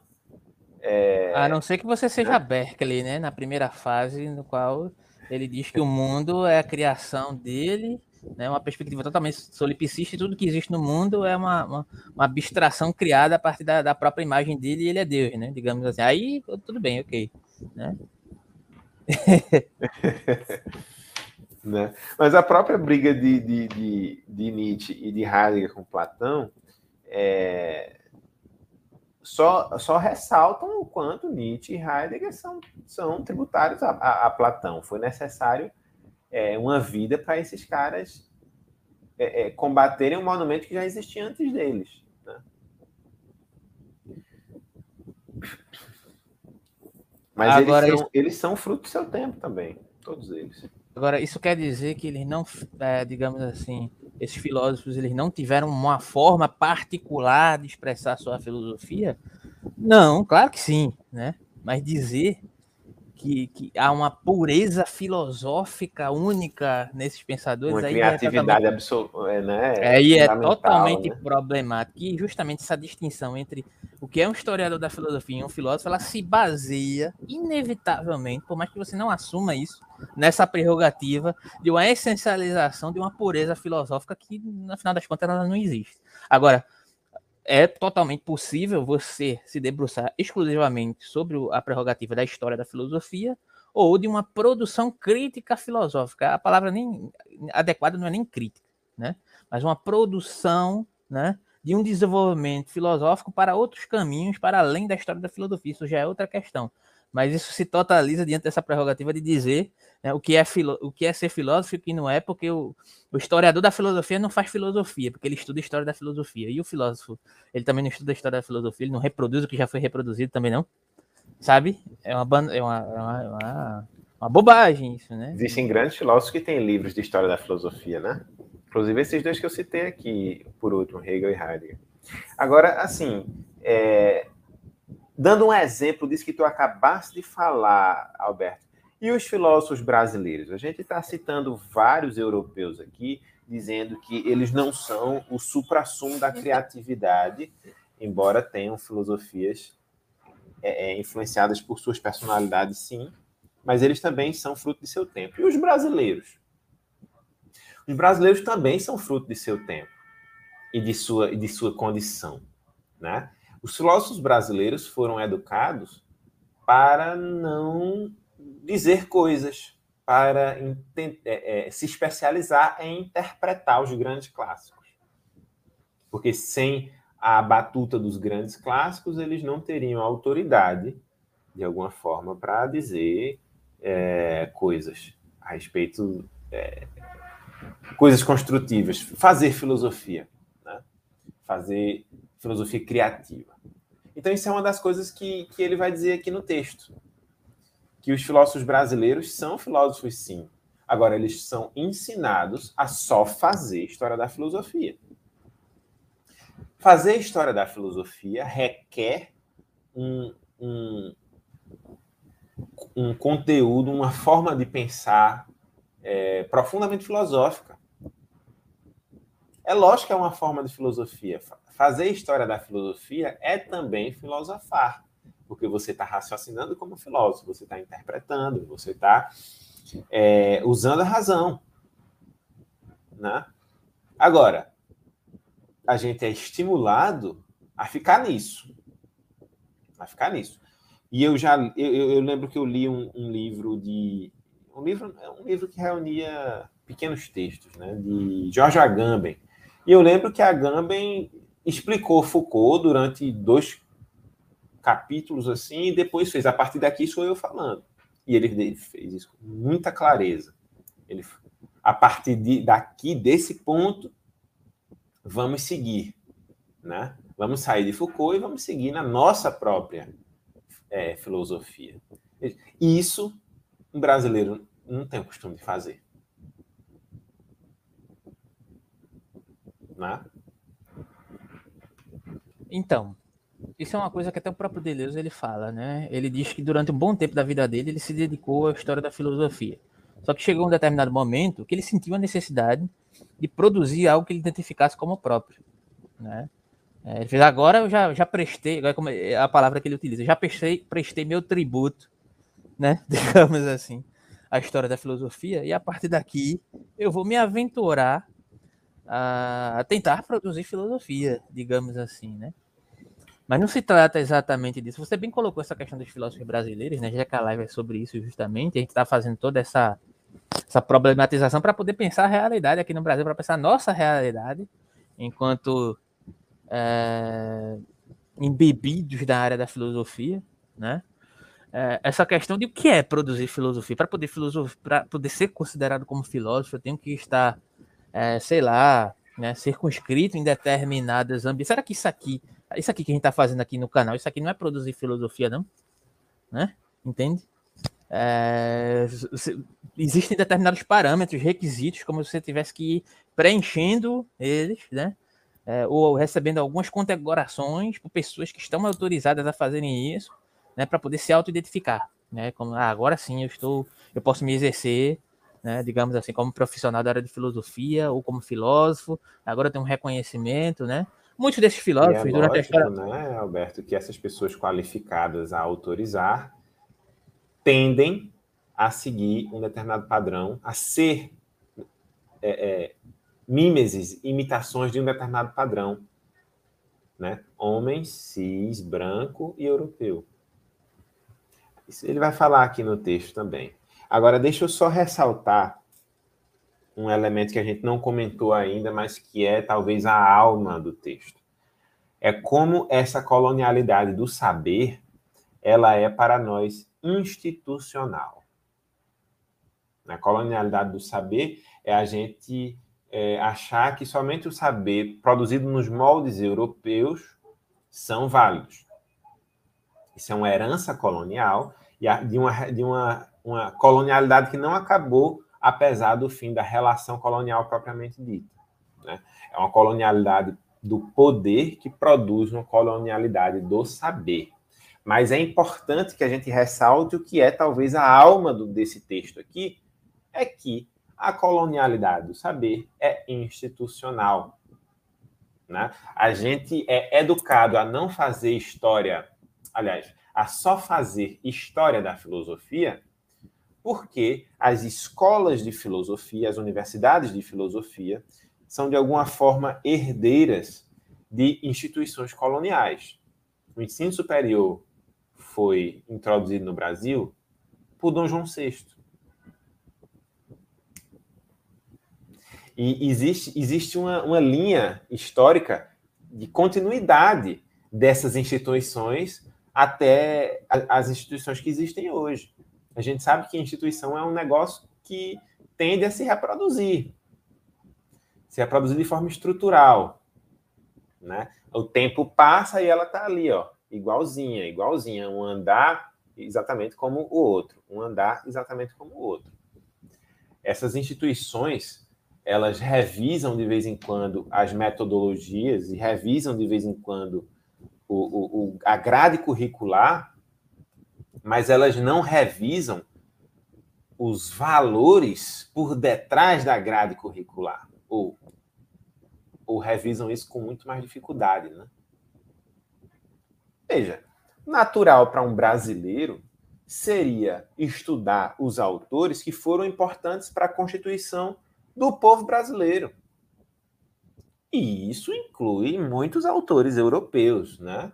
É, porque o, o, o, platonismo é uma realidade no senso comum do brasileiro. O cristianismo é uma realidade o, o, todo o pensamento de esquerda no Brasil se, se baseia em Marx, de alguma forma, né? Então, é, é uma série de autores europeus que não pode ser excluída. Agora, dizer que os, os, os descendentes dos índios não têm um traço do tipo de racionalidade específica do, dos índios é, é demais, né? Por que, é que a gente não estuda a forma como o homem, e eu não estou falando do brasileiro somente, mas o ser humano é particularmente ligado à terra em que ele nasceu? Isso é uma ideia filosófica. O ser humano é ligado de forma fundamental à terra em que ele nasceu. E retirá-lo da terra é parecido com, com com retirá-lo de sua ancestralidade, suas raízes culturais. E a vida no meio urbano é uma grande, uma grande, é, uma grande descaracterização dessa, dessa, dessa, desse adjetivo que nós temos, né? Que é sermos ligados à terra. Talvez se a gente estudasse a perspectiva dos povos indígenas nas faculdades de filosofia, isso poderia ser usado para temas atualíssimos, como, por exemplo, os condicionantes de, da, da saúde mental na, na vida das, das pessoas hoje. Só para dar um exemplo disso que eu estou falando, Itacuruba é uma cidade no interior de Pernambuco que tem a maior, ou, teve em algum momento, a maior taxa de suicídio do Brasil. É extraordinário, porque é uma, uma cidade pequena, né? Você imaginaria que as taxas de suicídio seriam, de alguma forma, é, relativas à, à, população, então talvez uma cidade pequena tenha mais facilidade em alcançar taxas altas. Mas lá chegava a números alarmantes, inclusive do ponto de vista absoluto. Então você tinha mais da metade da cidade com depressão. Um negócio extraordinário. E aí botaram as psicólogas para ir lá e ver o que é estava acontecendo. O conselho, o conselho de psicologia mandou gente para lá para saber o que é estava acontecendo lá. E aí descobriram que a cidade, veja bem, a cidade inteira que tinha fortes tradições indígenas foi retirada da sua terra porque aquele, aquele espaço onde originalmente era Itacuruba, aquele espaço ia ser tomado por uma represa. E foi tomado por uma represa. As mesmas pessoas saíram daquele, daquele espaço originário, foram colocadas em um espaço ali de lado, nas margens do lago da represa. Né? Só que quando esse povo foi movido, mais de 50% deles apresentaram depressão logo depois. Esse fenômeno ele foi trabalhado é, através da arte, é, com a ajuda e, e acompanhamento de psicanalistas. É, a psicanalista Isabela Cribari fez um e cineasta também fez um filme lá, um documentário muito interessante que vale a pena ver. É, mas esse, esse fenômeno que, tá, que aconteceu em Itacuruba é um fenômeno que tem que ser pensado à luz da antropologia, à luz da antropologia filosófica, inclusive. Né? Mas quem é que sempre disse que o ser humano é um ser ligado à Terra? É a sabedoria indígena. E a gente não estuda isso numa faculdade de filosofia. É extraordinário. É extraordinário. Sabe o que é interessante isso que você está colocando? Porque, digamos assim, eu, eu tinha falado sobre a questão do correlacionismo, né? E o correlacionismo é uma prerrogativa de um filósofo contemporâneo a nós, que está fazendo uma analogia muito parecida com o que já tinha sido dito pelos próprios indígenas, com que Heidegger tentou colocar, a ideia de Mitsain. É, isso vai dizer outra, outra coisa, né? que ser é cercou, né? digamos assim. O correlacionismo está ligado a essa prerrogativa, digamos assim, da ligação de uma pretensa uh, digamos, de um pensamento com relação a uma constituição de um determinado objeto que é o mundo, digamos assim. Mas, mas isso não se trata de eu dizer, por exemplo, que dentro das nossas constituições culturais houveram esses ímpetos de dominação que eu vá descartar tudo, e também nem quer dizer que na sabedoria indígena não existam conhecimentos que possam ser descartáveis. Não é uma substituição de uma coisa pela outra, né? é, ah, agora é, vamos falar com, as natureza, com a natureza, vamos abraçar as árvores, é, vamos visitar os indígenas e vamos adotar o modo, o modo deles existirem, porque isso é adequado. Não, cara. Mas não se trata de apagar as nossas, as nossas prerrogativas, que já foram apagadas em grande medida, né? digamos assim né? e resgatar, é, digamos assim, outros modos né, de se constituir perante a vida, de constituir outras epistemologias dentro do âmbito científico baseado nas nossas próprias influências, né, digamos Exato. assim. Dando um exemplo muito claro. E temos Quando... presentes até hoje, mas tendemos a ignorar, só para concluir a questão né, da, uhum. da é, por conta dessa submissão ao pensamento racional eurocêntrico e o problema também não é, é, que o Brasil tem a tendência de fazer história da filosofia. O problema não é esse. Se é nossa tradição fazer isso, se isso nos incomoda de alguma forma, vamos mudar, vamos criar âmbitos de pesquisa para além disso. Mas isso é algo negativo? Eu não acho que seja algo negativo. Se torna negativo porque se coloca isso de forma negativa, porque já há uma submissão à estruturação de racionalidade, de modo de fazer filosofia que é eurocêntrico. Então, o filósofo brasileiro que faz história da filosofia, ele não presta porque ele não está alinhado com a prerrogativa eurocêntrica de fazer filosofia. Porque se fosse ao contrário, se fosse o filósofo eurocêntrico que fizesse história da filosofia, aí era bonito. Aí era uma coisa a ser imitada. É uma questão de localização, sabe? Exato. Ao mesmo tempo, Alberto, eu diria que é, é, não ter o, o, se conter em, em, a determinados tipos de filosofia, já aí sim é um, é um erro, né? A nossa, nossa filosofia acadêmica, ela se contém, ela contém os seus alunos, contém os seus professores para que eles é, não escrevam nada de... É, é, é, é a partir de, de inspirações pessoais, né? Que eles se mantenham sempre fazendo história da filosofia. E essa limitação é negativa em si.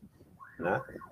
Agora, deixa eu dar um exemplo muito claro do que é que é, é, é, é ter outras formas de racionalidade. Antigamente se dizia que houve uma mudança qualitativa entre o mito e a filosofia. Você lembra disso? A gente deu isso na, na, no ensino médio. No ensino médio se diz isso direto. Né? Existem alguns tipos de conhecimento mitológico, religioso, filosófico. Né? E o filosófico, em relação ao conhecimento mitológico, tem um, um ganho qualitativo, uma diferença, uma inspiração própria, porque é racional. E a, a racional aí. Aí a gente vai ler, sei lá, Platão. Platão faz um, escreve um negócio assim, pega uma virtude e transforma essa virtude numa deusa. E escreve uma historinha dizendo o que é que a deusa fez ou o que deixou de fazer. Qual é a diferença disso para um mito? Né? Só que aí, é, é, como é Platão, a gente faz o seguinte: a gente se debruça para entender qual é a racionalidade específica do mito. Porque o mito tem algo a nos dizer, algo de filosófico para nos dizer. E é verdade. Mas se for o pensamento indígena brasileiro, é bobagem, é besteira, é idiotice. Pois é, pois é. Como é que isso se explica? Como é que se explica que a gente vê mérito no mito grego né, que a gente vê filosofia no mito grego, a gente vê, tem interesse no mito grego, não tem interesse no mito indígena. Né? Como é que isso se explica? Eu acho que a, a, se a gente reformar a nossa, a nossa racionalidade, como a gente já fez para incluir a mitologia grega como, como, como saber é, interessante, útil, né? é válido, é, a, gente, a gente pode, pode modificar a nossa noção de racionalidade para incluir também é, o que é que a mitologia de outros povos tem a acrescentar. E eu não falo só dos índios brasileiros, eu falo de todos os outros povos. Ítalo, deixa eu só fazer chineses, um adendo aqui. Né, Babilônia. Um adendo aqui. Diz. Marx. Marx, quando fala do materialismo histórico, uma das coisas que ele coloca lá é que é necessário adaptar esse procedimento à sua localização, a seu tempo e à sua própria realidade. O que é que ele está querendo dizer com isso? Não é que eu vou pegar o método de Marx e vou aplicar aqui no Brasil e tá tudo ok. Tem muita jogar lá, né? Pegar e jogar e pronto. Opa! Não, você tem que compreender as especificidades do seu da sua circunscrição histórica e construir o seu próprio materialismo histórico a partir da sua realidade histórica dentro do seu contexto. Quem é que, quem é que se dispõe a fazer isso aqui no Brasil, de fato? Só há transposições, digamos assim. Isso o próprio Marx fala. E é interessante, você vê a genialidade do cara é aí. Né? Ele dá uma abertura né, para dizer assim, olha, eu estou pensando a partir de uma localização específica, eu sou um alemão, estou localizado em uma realidade específica, mas eu não posso pensar que isso vai dar conta dos problemas da humanidade em vários outros aspectos, em outras localizações, com outras culturas, com outras necessidades, que não são as minhas. Aí é que o cara se faz grande. O conhecimento ele tem que ser produzido a partir de uma realidade material de cada povo, né? E, e o, o, problema da colonialidade do saber é que a gente faz um, um a gente produz conhecimento, sim, mas a gente produz conhecimento a partir de critérios feitos, produzidos para outro, outro lugar, para outros contextos sociais. Né? Então, Outra pensadora, deixa eu só fazer mais uma colocação. Outra pensadora, Angela Davis, ela chegou aqui no Brasil para dar uma palestra, ela não entendeu porque ela era tão ovacionada aqui, tendo em vista que tinha outros pensadores no, na visão dela é, muito mais importantes diante do movimento negro, como por exemplo Lélia Gonzalez, que a gente mencionou aqui agora há pouco, né? que, que estudou bastante psicanálise, que tinha uma visão dentro do eixo cultural brasileiro, né? Mas aqui a referência para o movimento negro era Angela Davis e não era Lélia Gonzalez. Por quê? Por quê? É nem Lélia Gonzalez entendeu isso. nem Lélia Gonzalez, não, nem nem Angela Acho Davis. que Lélia Gonzalez entendeu. Quem não entendeu isso foi Angela Davis, né? Justamente, foi isso. Eu troquei aqui. Nem Angela, Angela Davis, Davis entendeu não... por quê. Mas é a questão da submissão do pensamento colonialista é, impregnado na cognição do brasileiro, digamos assim. É uma condição um de possibilidade. Um comentário filosófico final, Alberto, é que a, a, a colonialidade do poder produz uma colonialidade do saber, e a colonialidade do saber, por sua vez, produz uma colonialidade do ser. E aí acho que a gente, como, como pessoas que fazem filosofia, a gente tem que a gente pode se debruçar sobre o que é que nós somos, né? Nós somos pessoas, somos uma sociedade é, criada a partir de uma relação colonial, o que significa que a gente se estruturou a partir de um espelho, um espelho que é dado pela cultura europeia. Né? E como é que esse, esse, esse estádio de espelho pode ser superado?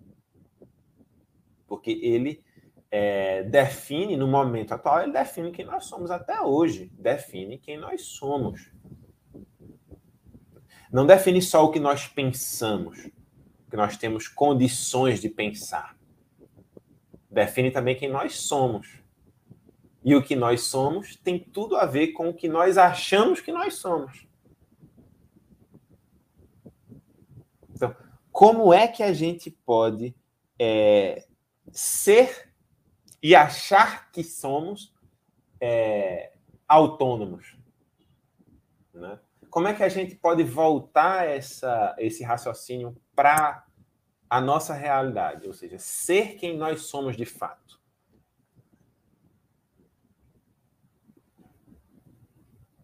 Porque esse, é, é, é, é essa discussão é, termina numa discussão identitária. Esse, esse debate aqui termina numa discussão identitária.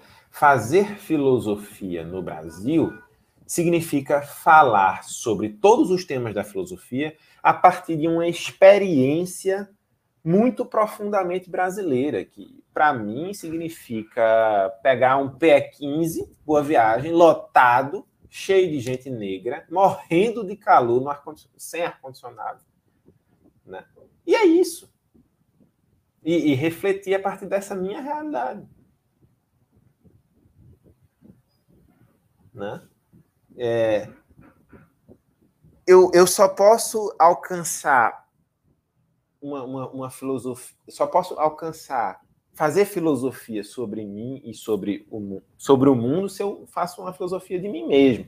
Eu só posso fazer filosofia de mim mesmo se eu tiver uma, uma, uma, algum autoconhecimento. E aí, já que você mencionou Marx, é, a consciência de classe é um, um tipo, uma parte da consciência de si.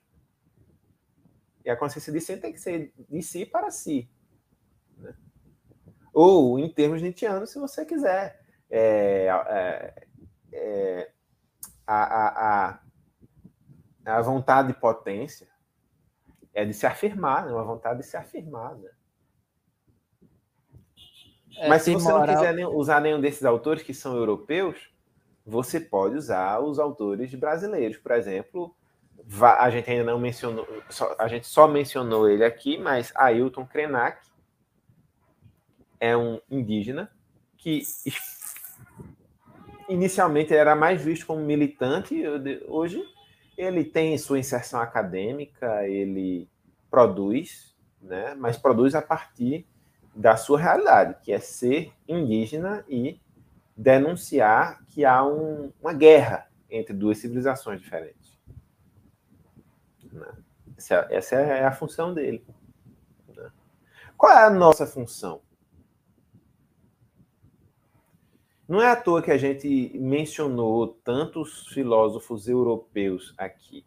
Afinal de contas, nossa, nossa realidade é atravessada por essa, essa, essa filosofia europeia. Né? Mas a nossa, apesar de sermos atravessados por isso, nossa responsabilidade é fazer filosofia a partir da realidade que a gente vive. E a realidade que a gente vive é mangue, é comunidade. Pelo menos aqui em Recife. É, tá numa comunidade é, é, é, é que carece de cesta básica. E lá vamos, vamos fazer filosofia sobre essa realidade. né, é, está imerso em um tempo que não é o tempo, não é mais o tempo Cronos, que não é mais um tempo da subjetividade, é um tempo da, do imediato, da conectividade. A gente tem que fazer filosofia sobre isso.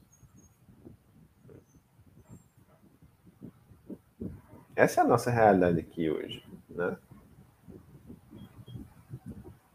Então, não, não se trata de perguntar aos índios o, é, é, é, o que é que eles filosofam, porque os próprios índios vão, vão dizer o que, é que, o que é que eles têm de filosofia.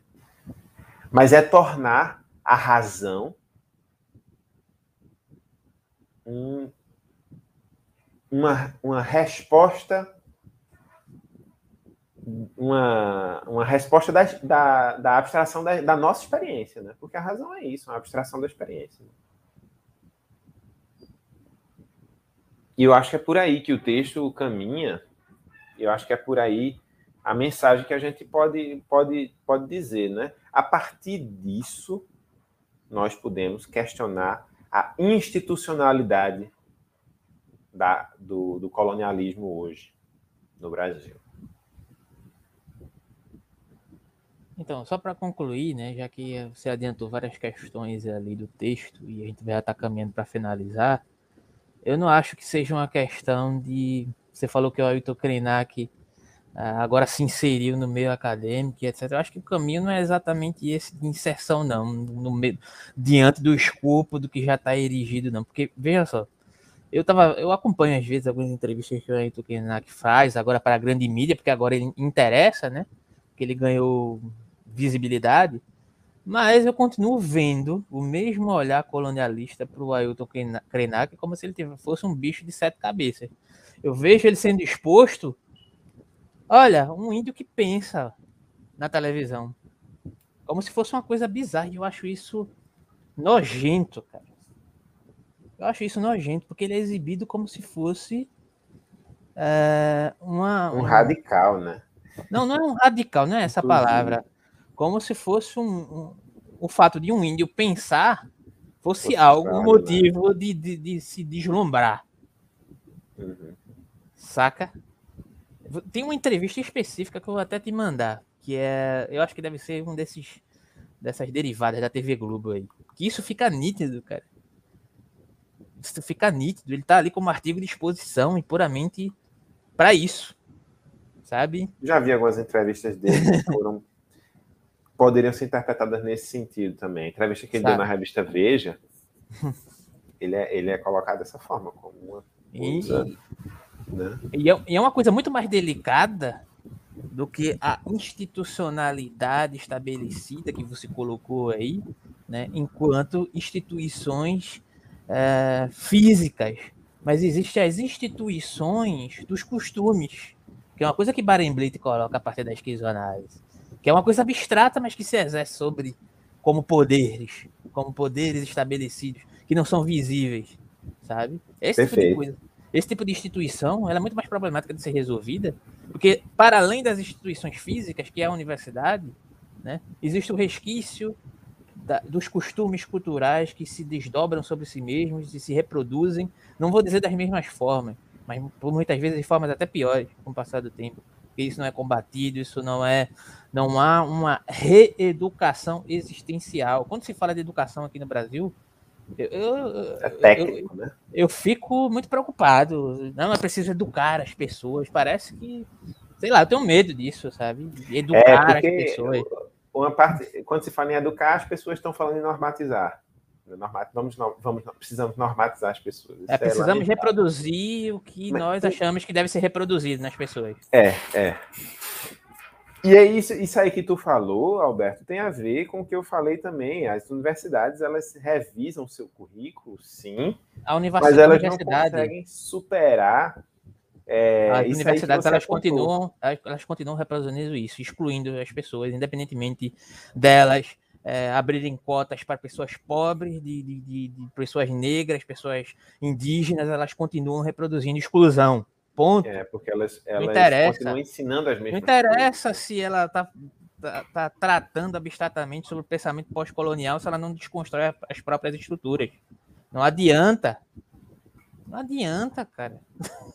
Sinceramente, isso é patético. Seria necessário mudar, mudar a, o conteúdo do que é ensinado, né? em primeiro lugar. É a forma também. A forma, o método de ensino. Mas eu acho que uma, um, uma coisa que o texto coloca e que é básica é, é a grade curricular. Né? Porque a grade curricular é que reproduz os ensinamentos é, e que reproduz a racionalidade típica da, da tradição filosófica europeia. Né?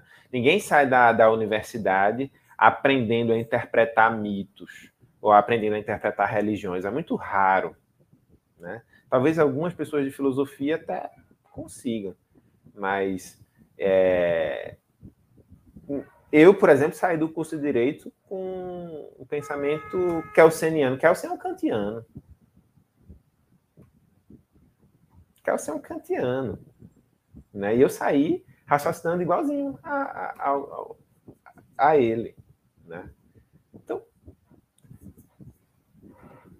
o conteúdo do que, do que se ensina poderia muito bem passar por alterações profundas e a partir dessa crítica decolonial, né? E aí depois a, a, produção, a produção, os comentários, né? Você, se eu fizer um comentário de, de Heidegger, de Nietzsche, de Kant, qualquer um desses, é, tá, tem muito mais público do que um comentário sobre, sobre, sobre é, sobre o próprio. Vamos, vamos imaginar assim: vou fazer um, uma, uma tese de mestrado, um comentário é, a respeito de um texto de Ailton Krenak.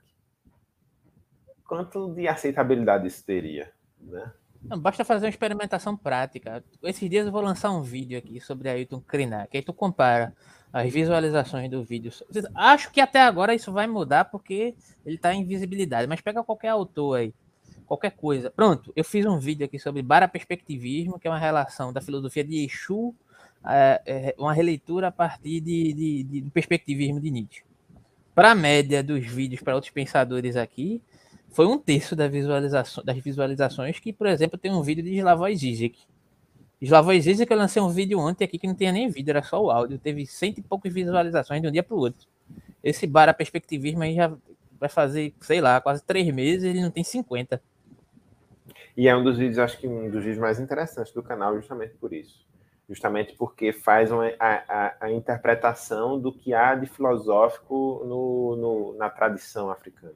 E o que tem a ver, justamente você falou, ah, como é que eu vou pensar né, o coque a partir do ser aí heideggeriano? É essa que é a questão. Não é se livrar da prerrogativa, digamos, ah, agora eu não vou mais ler os europeus, dane-se, e vou produzir minha própria filosofia em certo sentido, né, a gente tem que se livrar dessa submissão. Mas não se, se, trata de descartar. É tentar fazer uma leitura da nossa própria realidade, da nossa própria cultura, a partir de correlações com esses pensadores também, sabe? Sem dúvida, é, sem dúvida. Essa que é a questão. Né? Eu acho como que, é que seria, bem, como bem, é que seria, que seria, como é que seria o ser aí, o, o, ser aí, o Mitsai na favela do Coque? Como é que seria? Isso é que é uma questão interessante de se fazer. Sabe? E isso a gente pode fazer né? Eu posso fazer porque eu sou de origem pobre, eu sou pobre, sabe? Então, a gente tem que trazer possibilidades reais para que pessoas dessa, dessas localizações, não falo só de mim, falo o nome de todas as pessoas que são excluídas e que se sentem excluídas do escopo social universitário, no modo geral, independentemente de fazer parte dele, porque a questão de ser excluído não quer dizer que você faça parte, que você está incluso, são questões diferentes, sabe? É, tá dentro não quer dizer tá incluso, não, sabe? Não basta ter mestrado, doutorado, você tem que estar incluso de outra forma. Sabe? E aí é que entra, talvez, é. a crítica a, a, ao quem faz filosofia, que é o último eixo do, do texto. Né? O último eixo do texto. O primeiro eixo foi o eixo do o que é filosofia, né? O segundo, o segundo eixo é qual é a metodologia, né? ou seja, é, de que forma, de que forma a, a, a de que forma a filosofia é, é, é, vista, se é produção de história da filosofia, se é produção de, de, de, filosofia criativa. E o último eixo é quem faz filosofia, e, e ele coloca muito bem no texto quando ele fala: olha, quem faz filosofia pode não ter esse perfil, mas vai a filosofia em geral vai estar sempre fazendo referência a homens brancos e cis e europeus. Quem for homem branco e cis vai ter vantagem, mas nós brasileiros nunca seremos europeus. Então, vai ter sempre um, um, um, um abismo entre nós e a figura de aceitação universal. Né? Isso porque a gente reproduz ainda uma parte desse perfil, mas é, imagine uma, uma mulher negra trans para fazer filosofia. Né? Agora, interessantíssimo é que dificilmente uma mulher negra trans faria filosofia que não, não falasse, que calasse absolutamente. É, calasse absolutamente é, a respeito de sua condição como mulher negra trans. Isso é que é interessante. E, esse pessoal eles fazem, eles produzem na academia se afirmando e afirmando a sua condição. Né? Eu acho que nós poderíamos é, se basear nesse exemplo. Então, mas também tem a questão de que também, se você for por um caminho, ah, porque é, uma pessoa é negra, ela tem que tratar explicitamente disso. Não, ela pode tratar daquilo que ela quiser. Inclusive. Pode tratar do que ela quiser, isso é fundamental.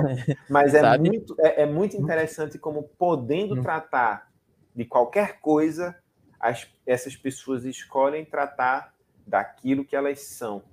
Porque e é ser é, importante que é a grande isso. questão. Ser Não. é o grande desafio de todos nós. Né? E é importante que faça isso. Agora, é, digamos assim, essa estereotipação também é complicada, né? É, Não, tenta... é vamos, vamos, vamos alcançar uma ponderação aqui. A gente pode falar sobre qualquer coisa, inclusive com pretensão de universalidade, porque é o conhecimento produzido na América do Sul não é adstrito à América do Sul.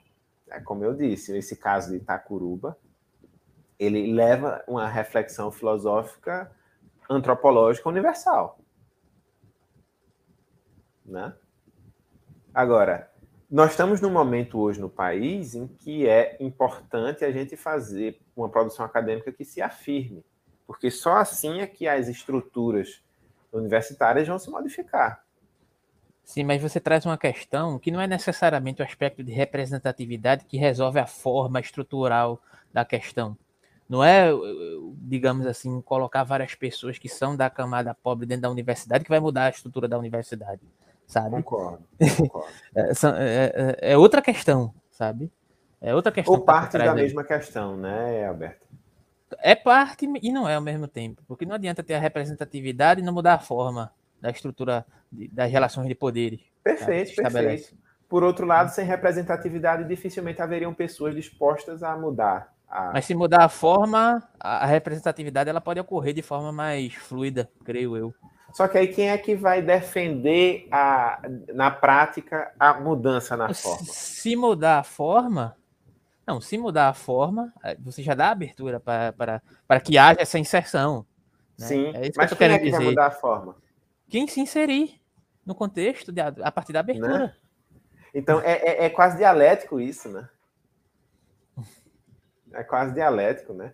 A gente é, é, é insere algumas pessoas para fingir que é bonzinho, né? Para fingir autoriza. que somos democráticos. Né? Autorizar é diferente de, de a gente autoriza os outros.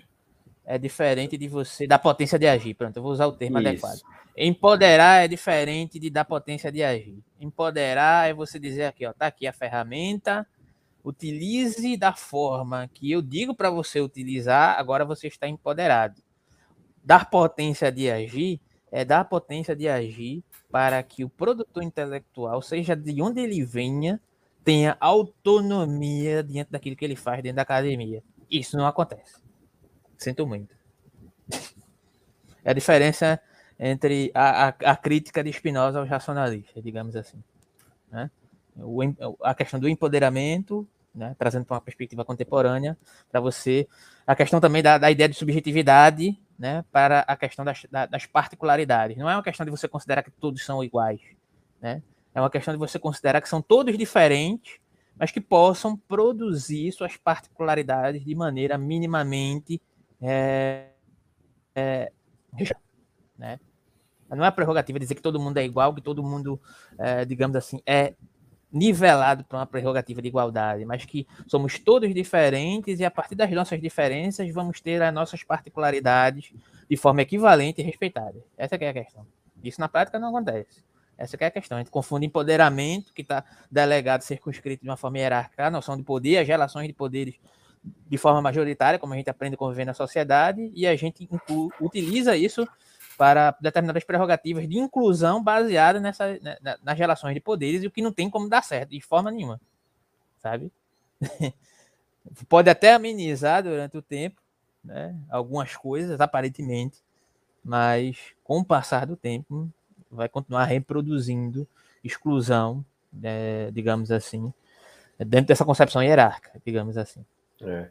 E aí, provavelmente, é, é uma, uma, na verdade, o momento de inclusão ele só é importante porque é, qualifica pessoas que serão capazes de, no futuro, romper com essa, com essa dominação, né? tem uma frase de um determinado é, pensador. Essa a ambivalência que nós temos que ter. Tem uma frase de um determinado. Não, não se trata nem de incluir. Tem uma frase de um pensador que diz assim: sonham com uma, uma. Eu não lembro exatamente quem foi o pensador que falou isso, tá? Depois eu, eu coloco na descrição, mas ele diz assim: sonham com um mundo em que todos sejamos clandestinos. Todos sejamos clandestinos. Não, não existe alguém que você vai incluir em algum lugar, sabe? é mais ou menos essa crítica, sabe? Digamos assim, né? Você, não é que você vai precisar incluir as pessoas, porque se tem um lugar no qual você precisa incluir alguém, é porque inevitavelmente é porque, é. vai ter alguém de fora dessa questão.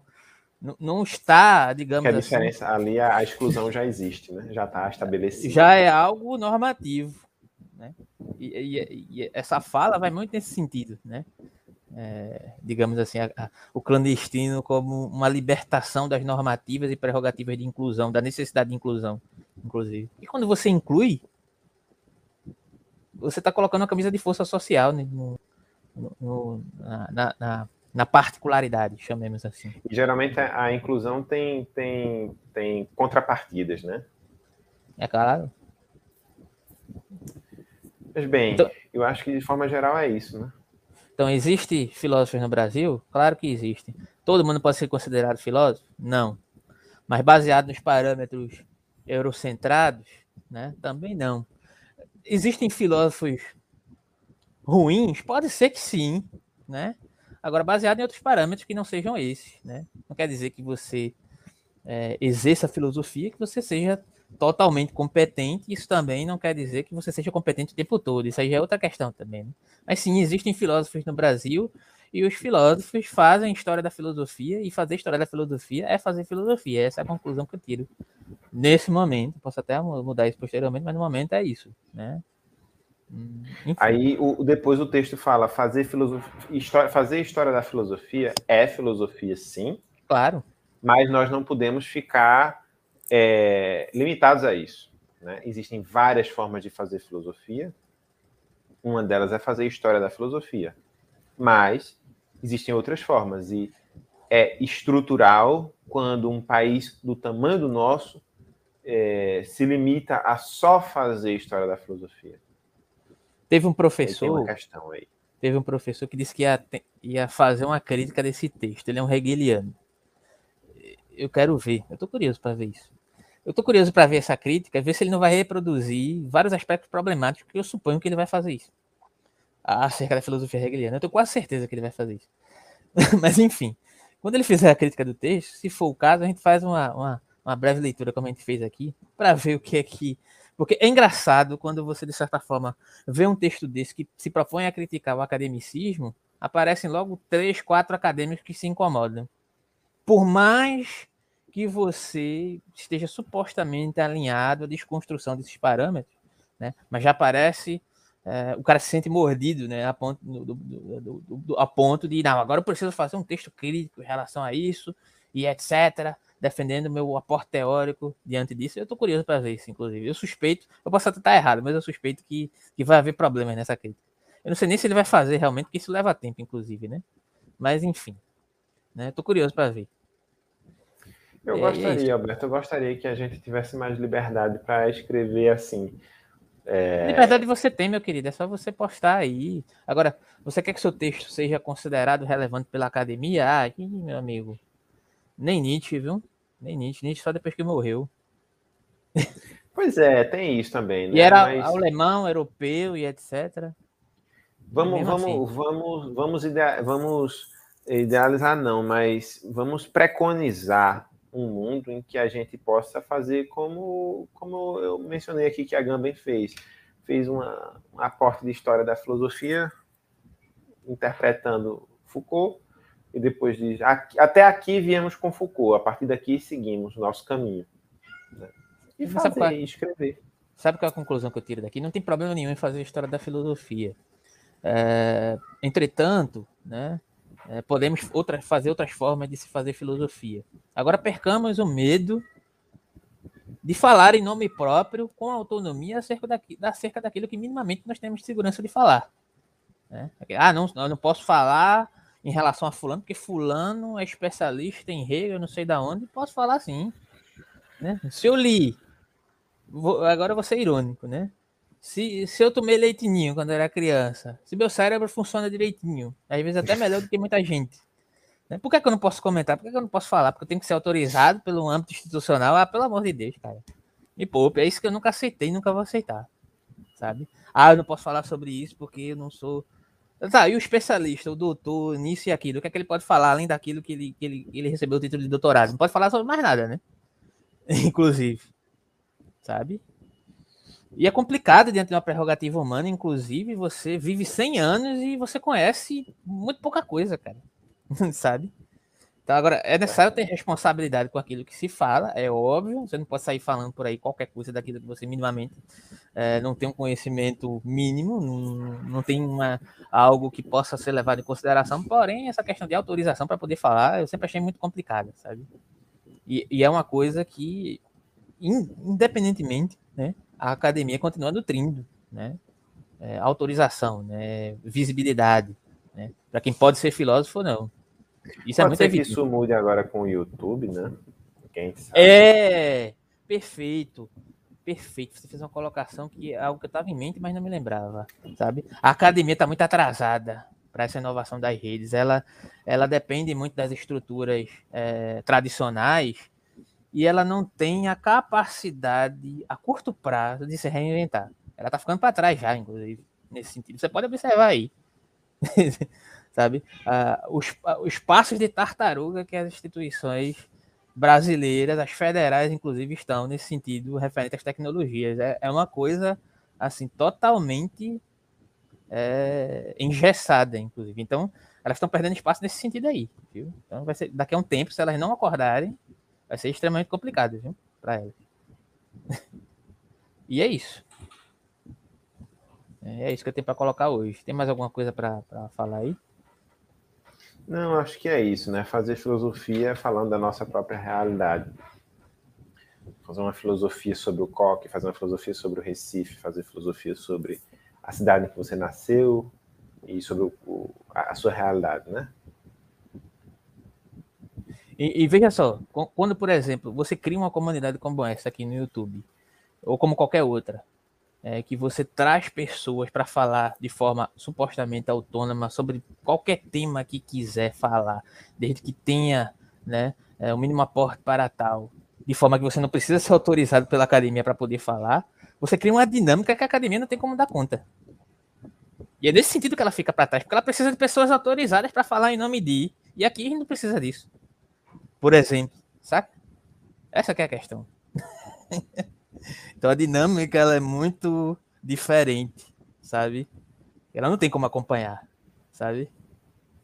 Pense nisso, inclusive. Quem sabe se os livros clássicos de hoje no futuro não serão videoaulas de grandes autores no YouTube. Não, não estou dizendo que a escrita vai ser extinta, não, porque a escrita ela é muito importante. Não, extinta, ela... extinta não, né? Aberta, mas veja. É, Lacan digitalizada sim. Digitalizada sim. Lacan fez é palestras é que foram. Eu não é... sabia dessa. Ele nunca escreveu? Não, ele, ele fez palestras que foram reunidas num, Mas ele nunca escreveu famoso nada. livro dele, ele nunca escreveu. Não. Nunca escreveu nada. Vagabundo, velho. É Lacan fez palestras. Não sei se as palestras foram transcritas e reunidas num livro. Descobri isso agora. Eu pensei que ele tinha escrito alguma coisa, pelo menos. Rapaz, se for, se, se é, é, é, ele tiver escrito, não é, não é o, não foi o, a principal obra dele. A principal obra dele são palestras. Foram palestras. Não, isso aí eu sei, né? Que são os seminários, os né? De Lacan, isso, os escritos de Lacan. Isso aí eu sei. Agora, pô, não escreveu nada. Por quê? Ele tem algum problema? Enfim, independente, né?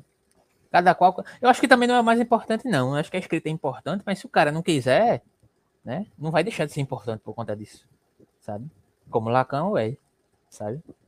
Não tem muita relação. Inclusive, a escrita é uma coisa problemática, né? Digamos assim. Você escreve um livro e se arrepende do que aquilo que você escreveu, e aí você, você imprimiu mil tomos daquilo e você não quer nem olhar para aquilo porque você tem vergonha do que você escreveu. digamos assim, porque você já não pensa mais daquele jeito. Aí você tem que escrever outro tomo né, para refutar a si mesmo, estilo Wittgenstein, né, digamos assim. E, e Estou pesquisando a, a, a, a, a, obra de Lacan agora. Aí e tem, a escrita? Tem a tese dele, que a tese dele foi ele escreveu, né, o doutorado. Aí depois tem seminários publicados, depois coletâneas, conferências, aulas de seminários e artigos. Pronto. É isso. Escreveu Gabriel, artigos, né? Gabriel, vou pedir que tu coloque essas questões ali lá na caixa de comentários, porque a gente já está indo para duas horas aqui, não vai ter como responder isso tudo não, porque se for responder, vai daqui para mais meia hora. Aldino Vilão, é, Henrique Dussel, é possível ser filósofo autodidata? Coloca lá na coloca lá na caixa de mensagem, ou então possivelmente, quem sabe eu faço um vídeo comentando isso daí. É, enfim, eu acho que é isso, né? Eu acho que, que existem formas de fazer filosofia. Eu acho que é, se eu não me engano, enfim, não vou, não vou mencionar isso, não, mas quem fala um pouco disso, dessa questão da escrita, né?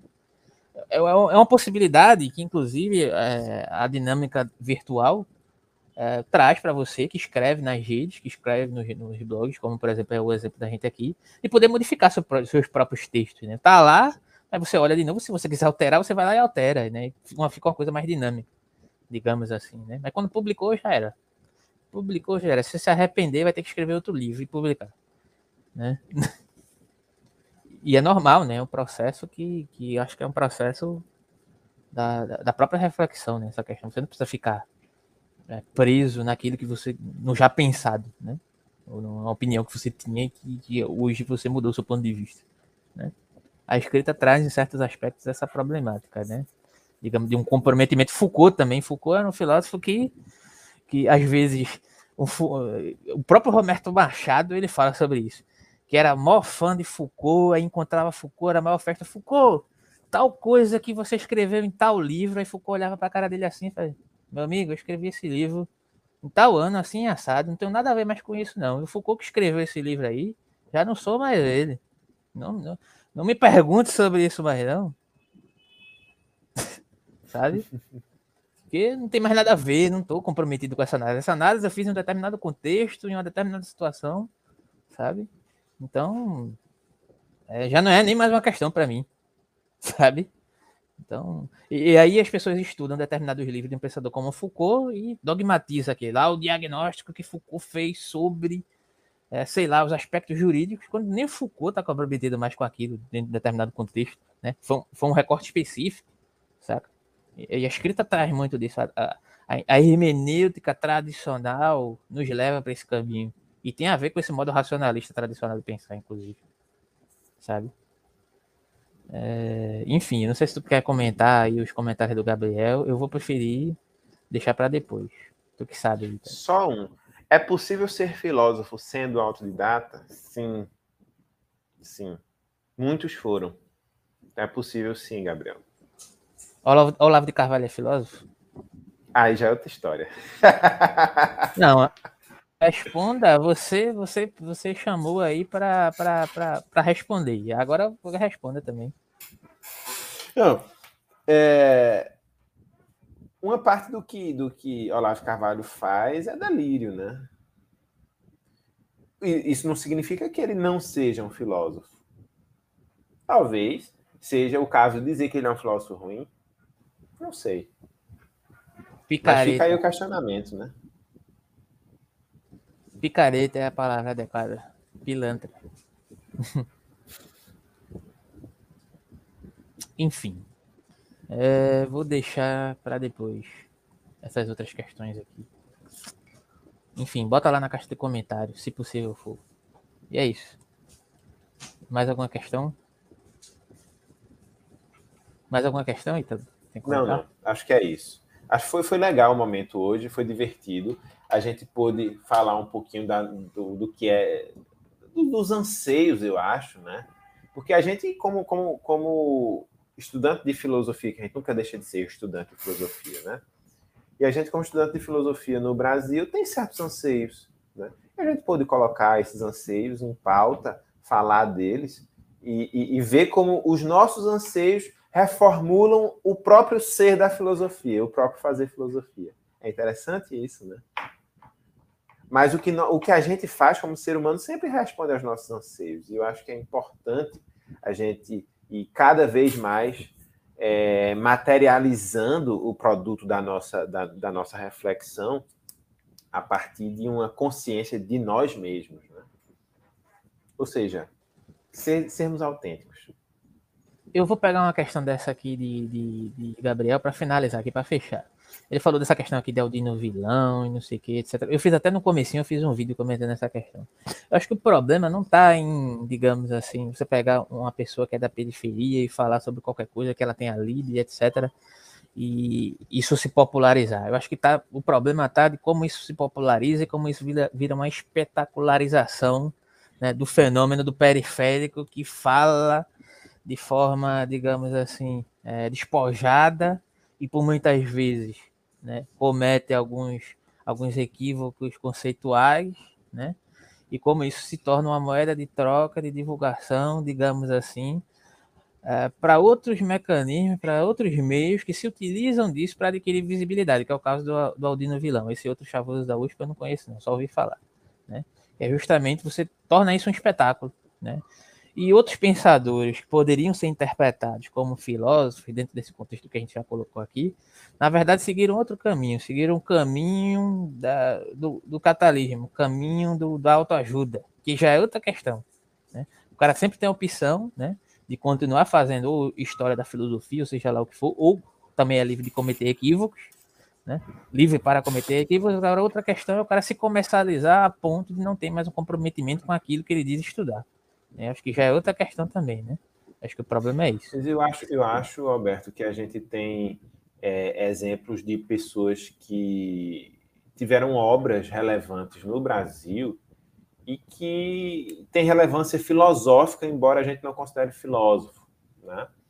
Então, vale a pena a gente mencionar é, Gilberto Freire, que ele fez uma afirmação filosófica importantíssima na época em que todo mundo acreditava que havia, não só que havia uma essência da raça, das raças, e que haveriam raças superiores a outras, ele foi talvez o primeiro autor que disse não, não.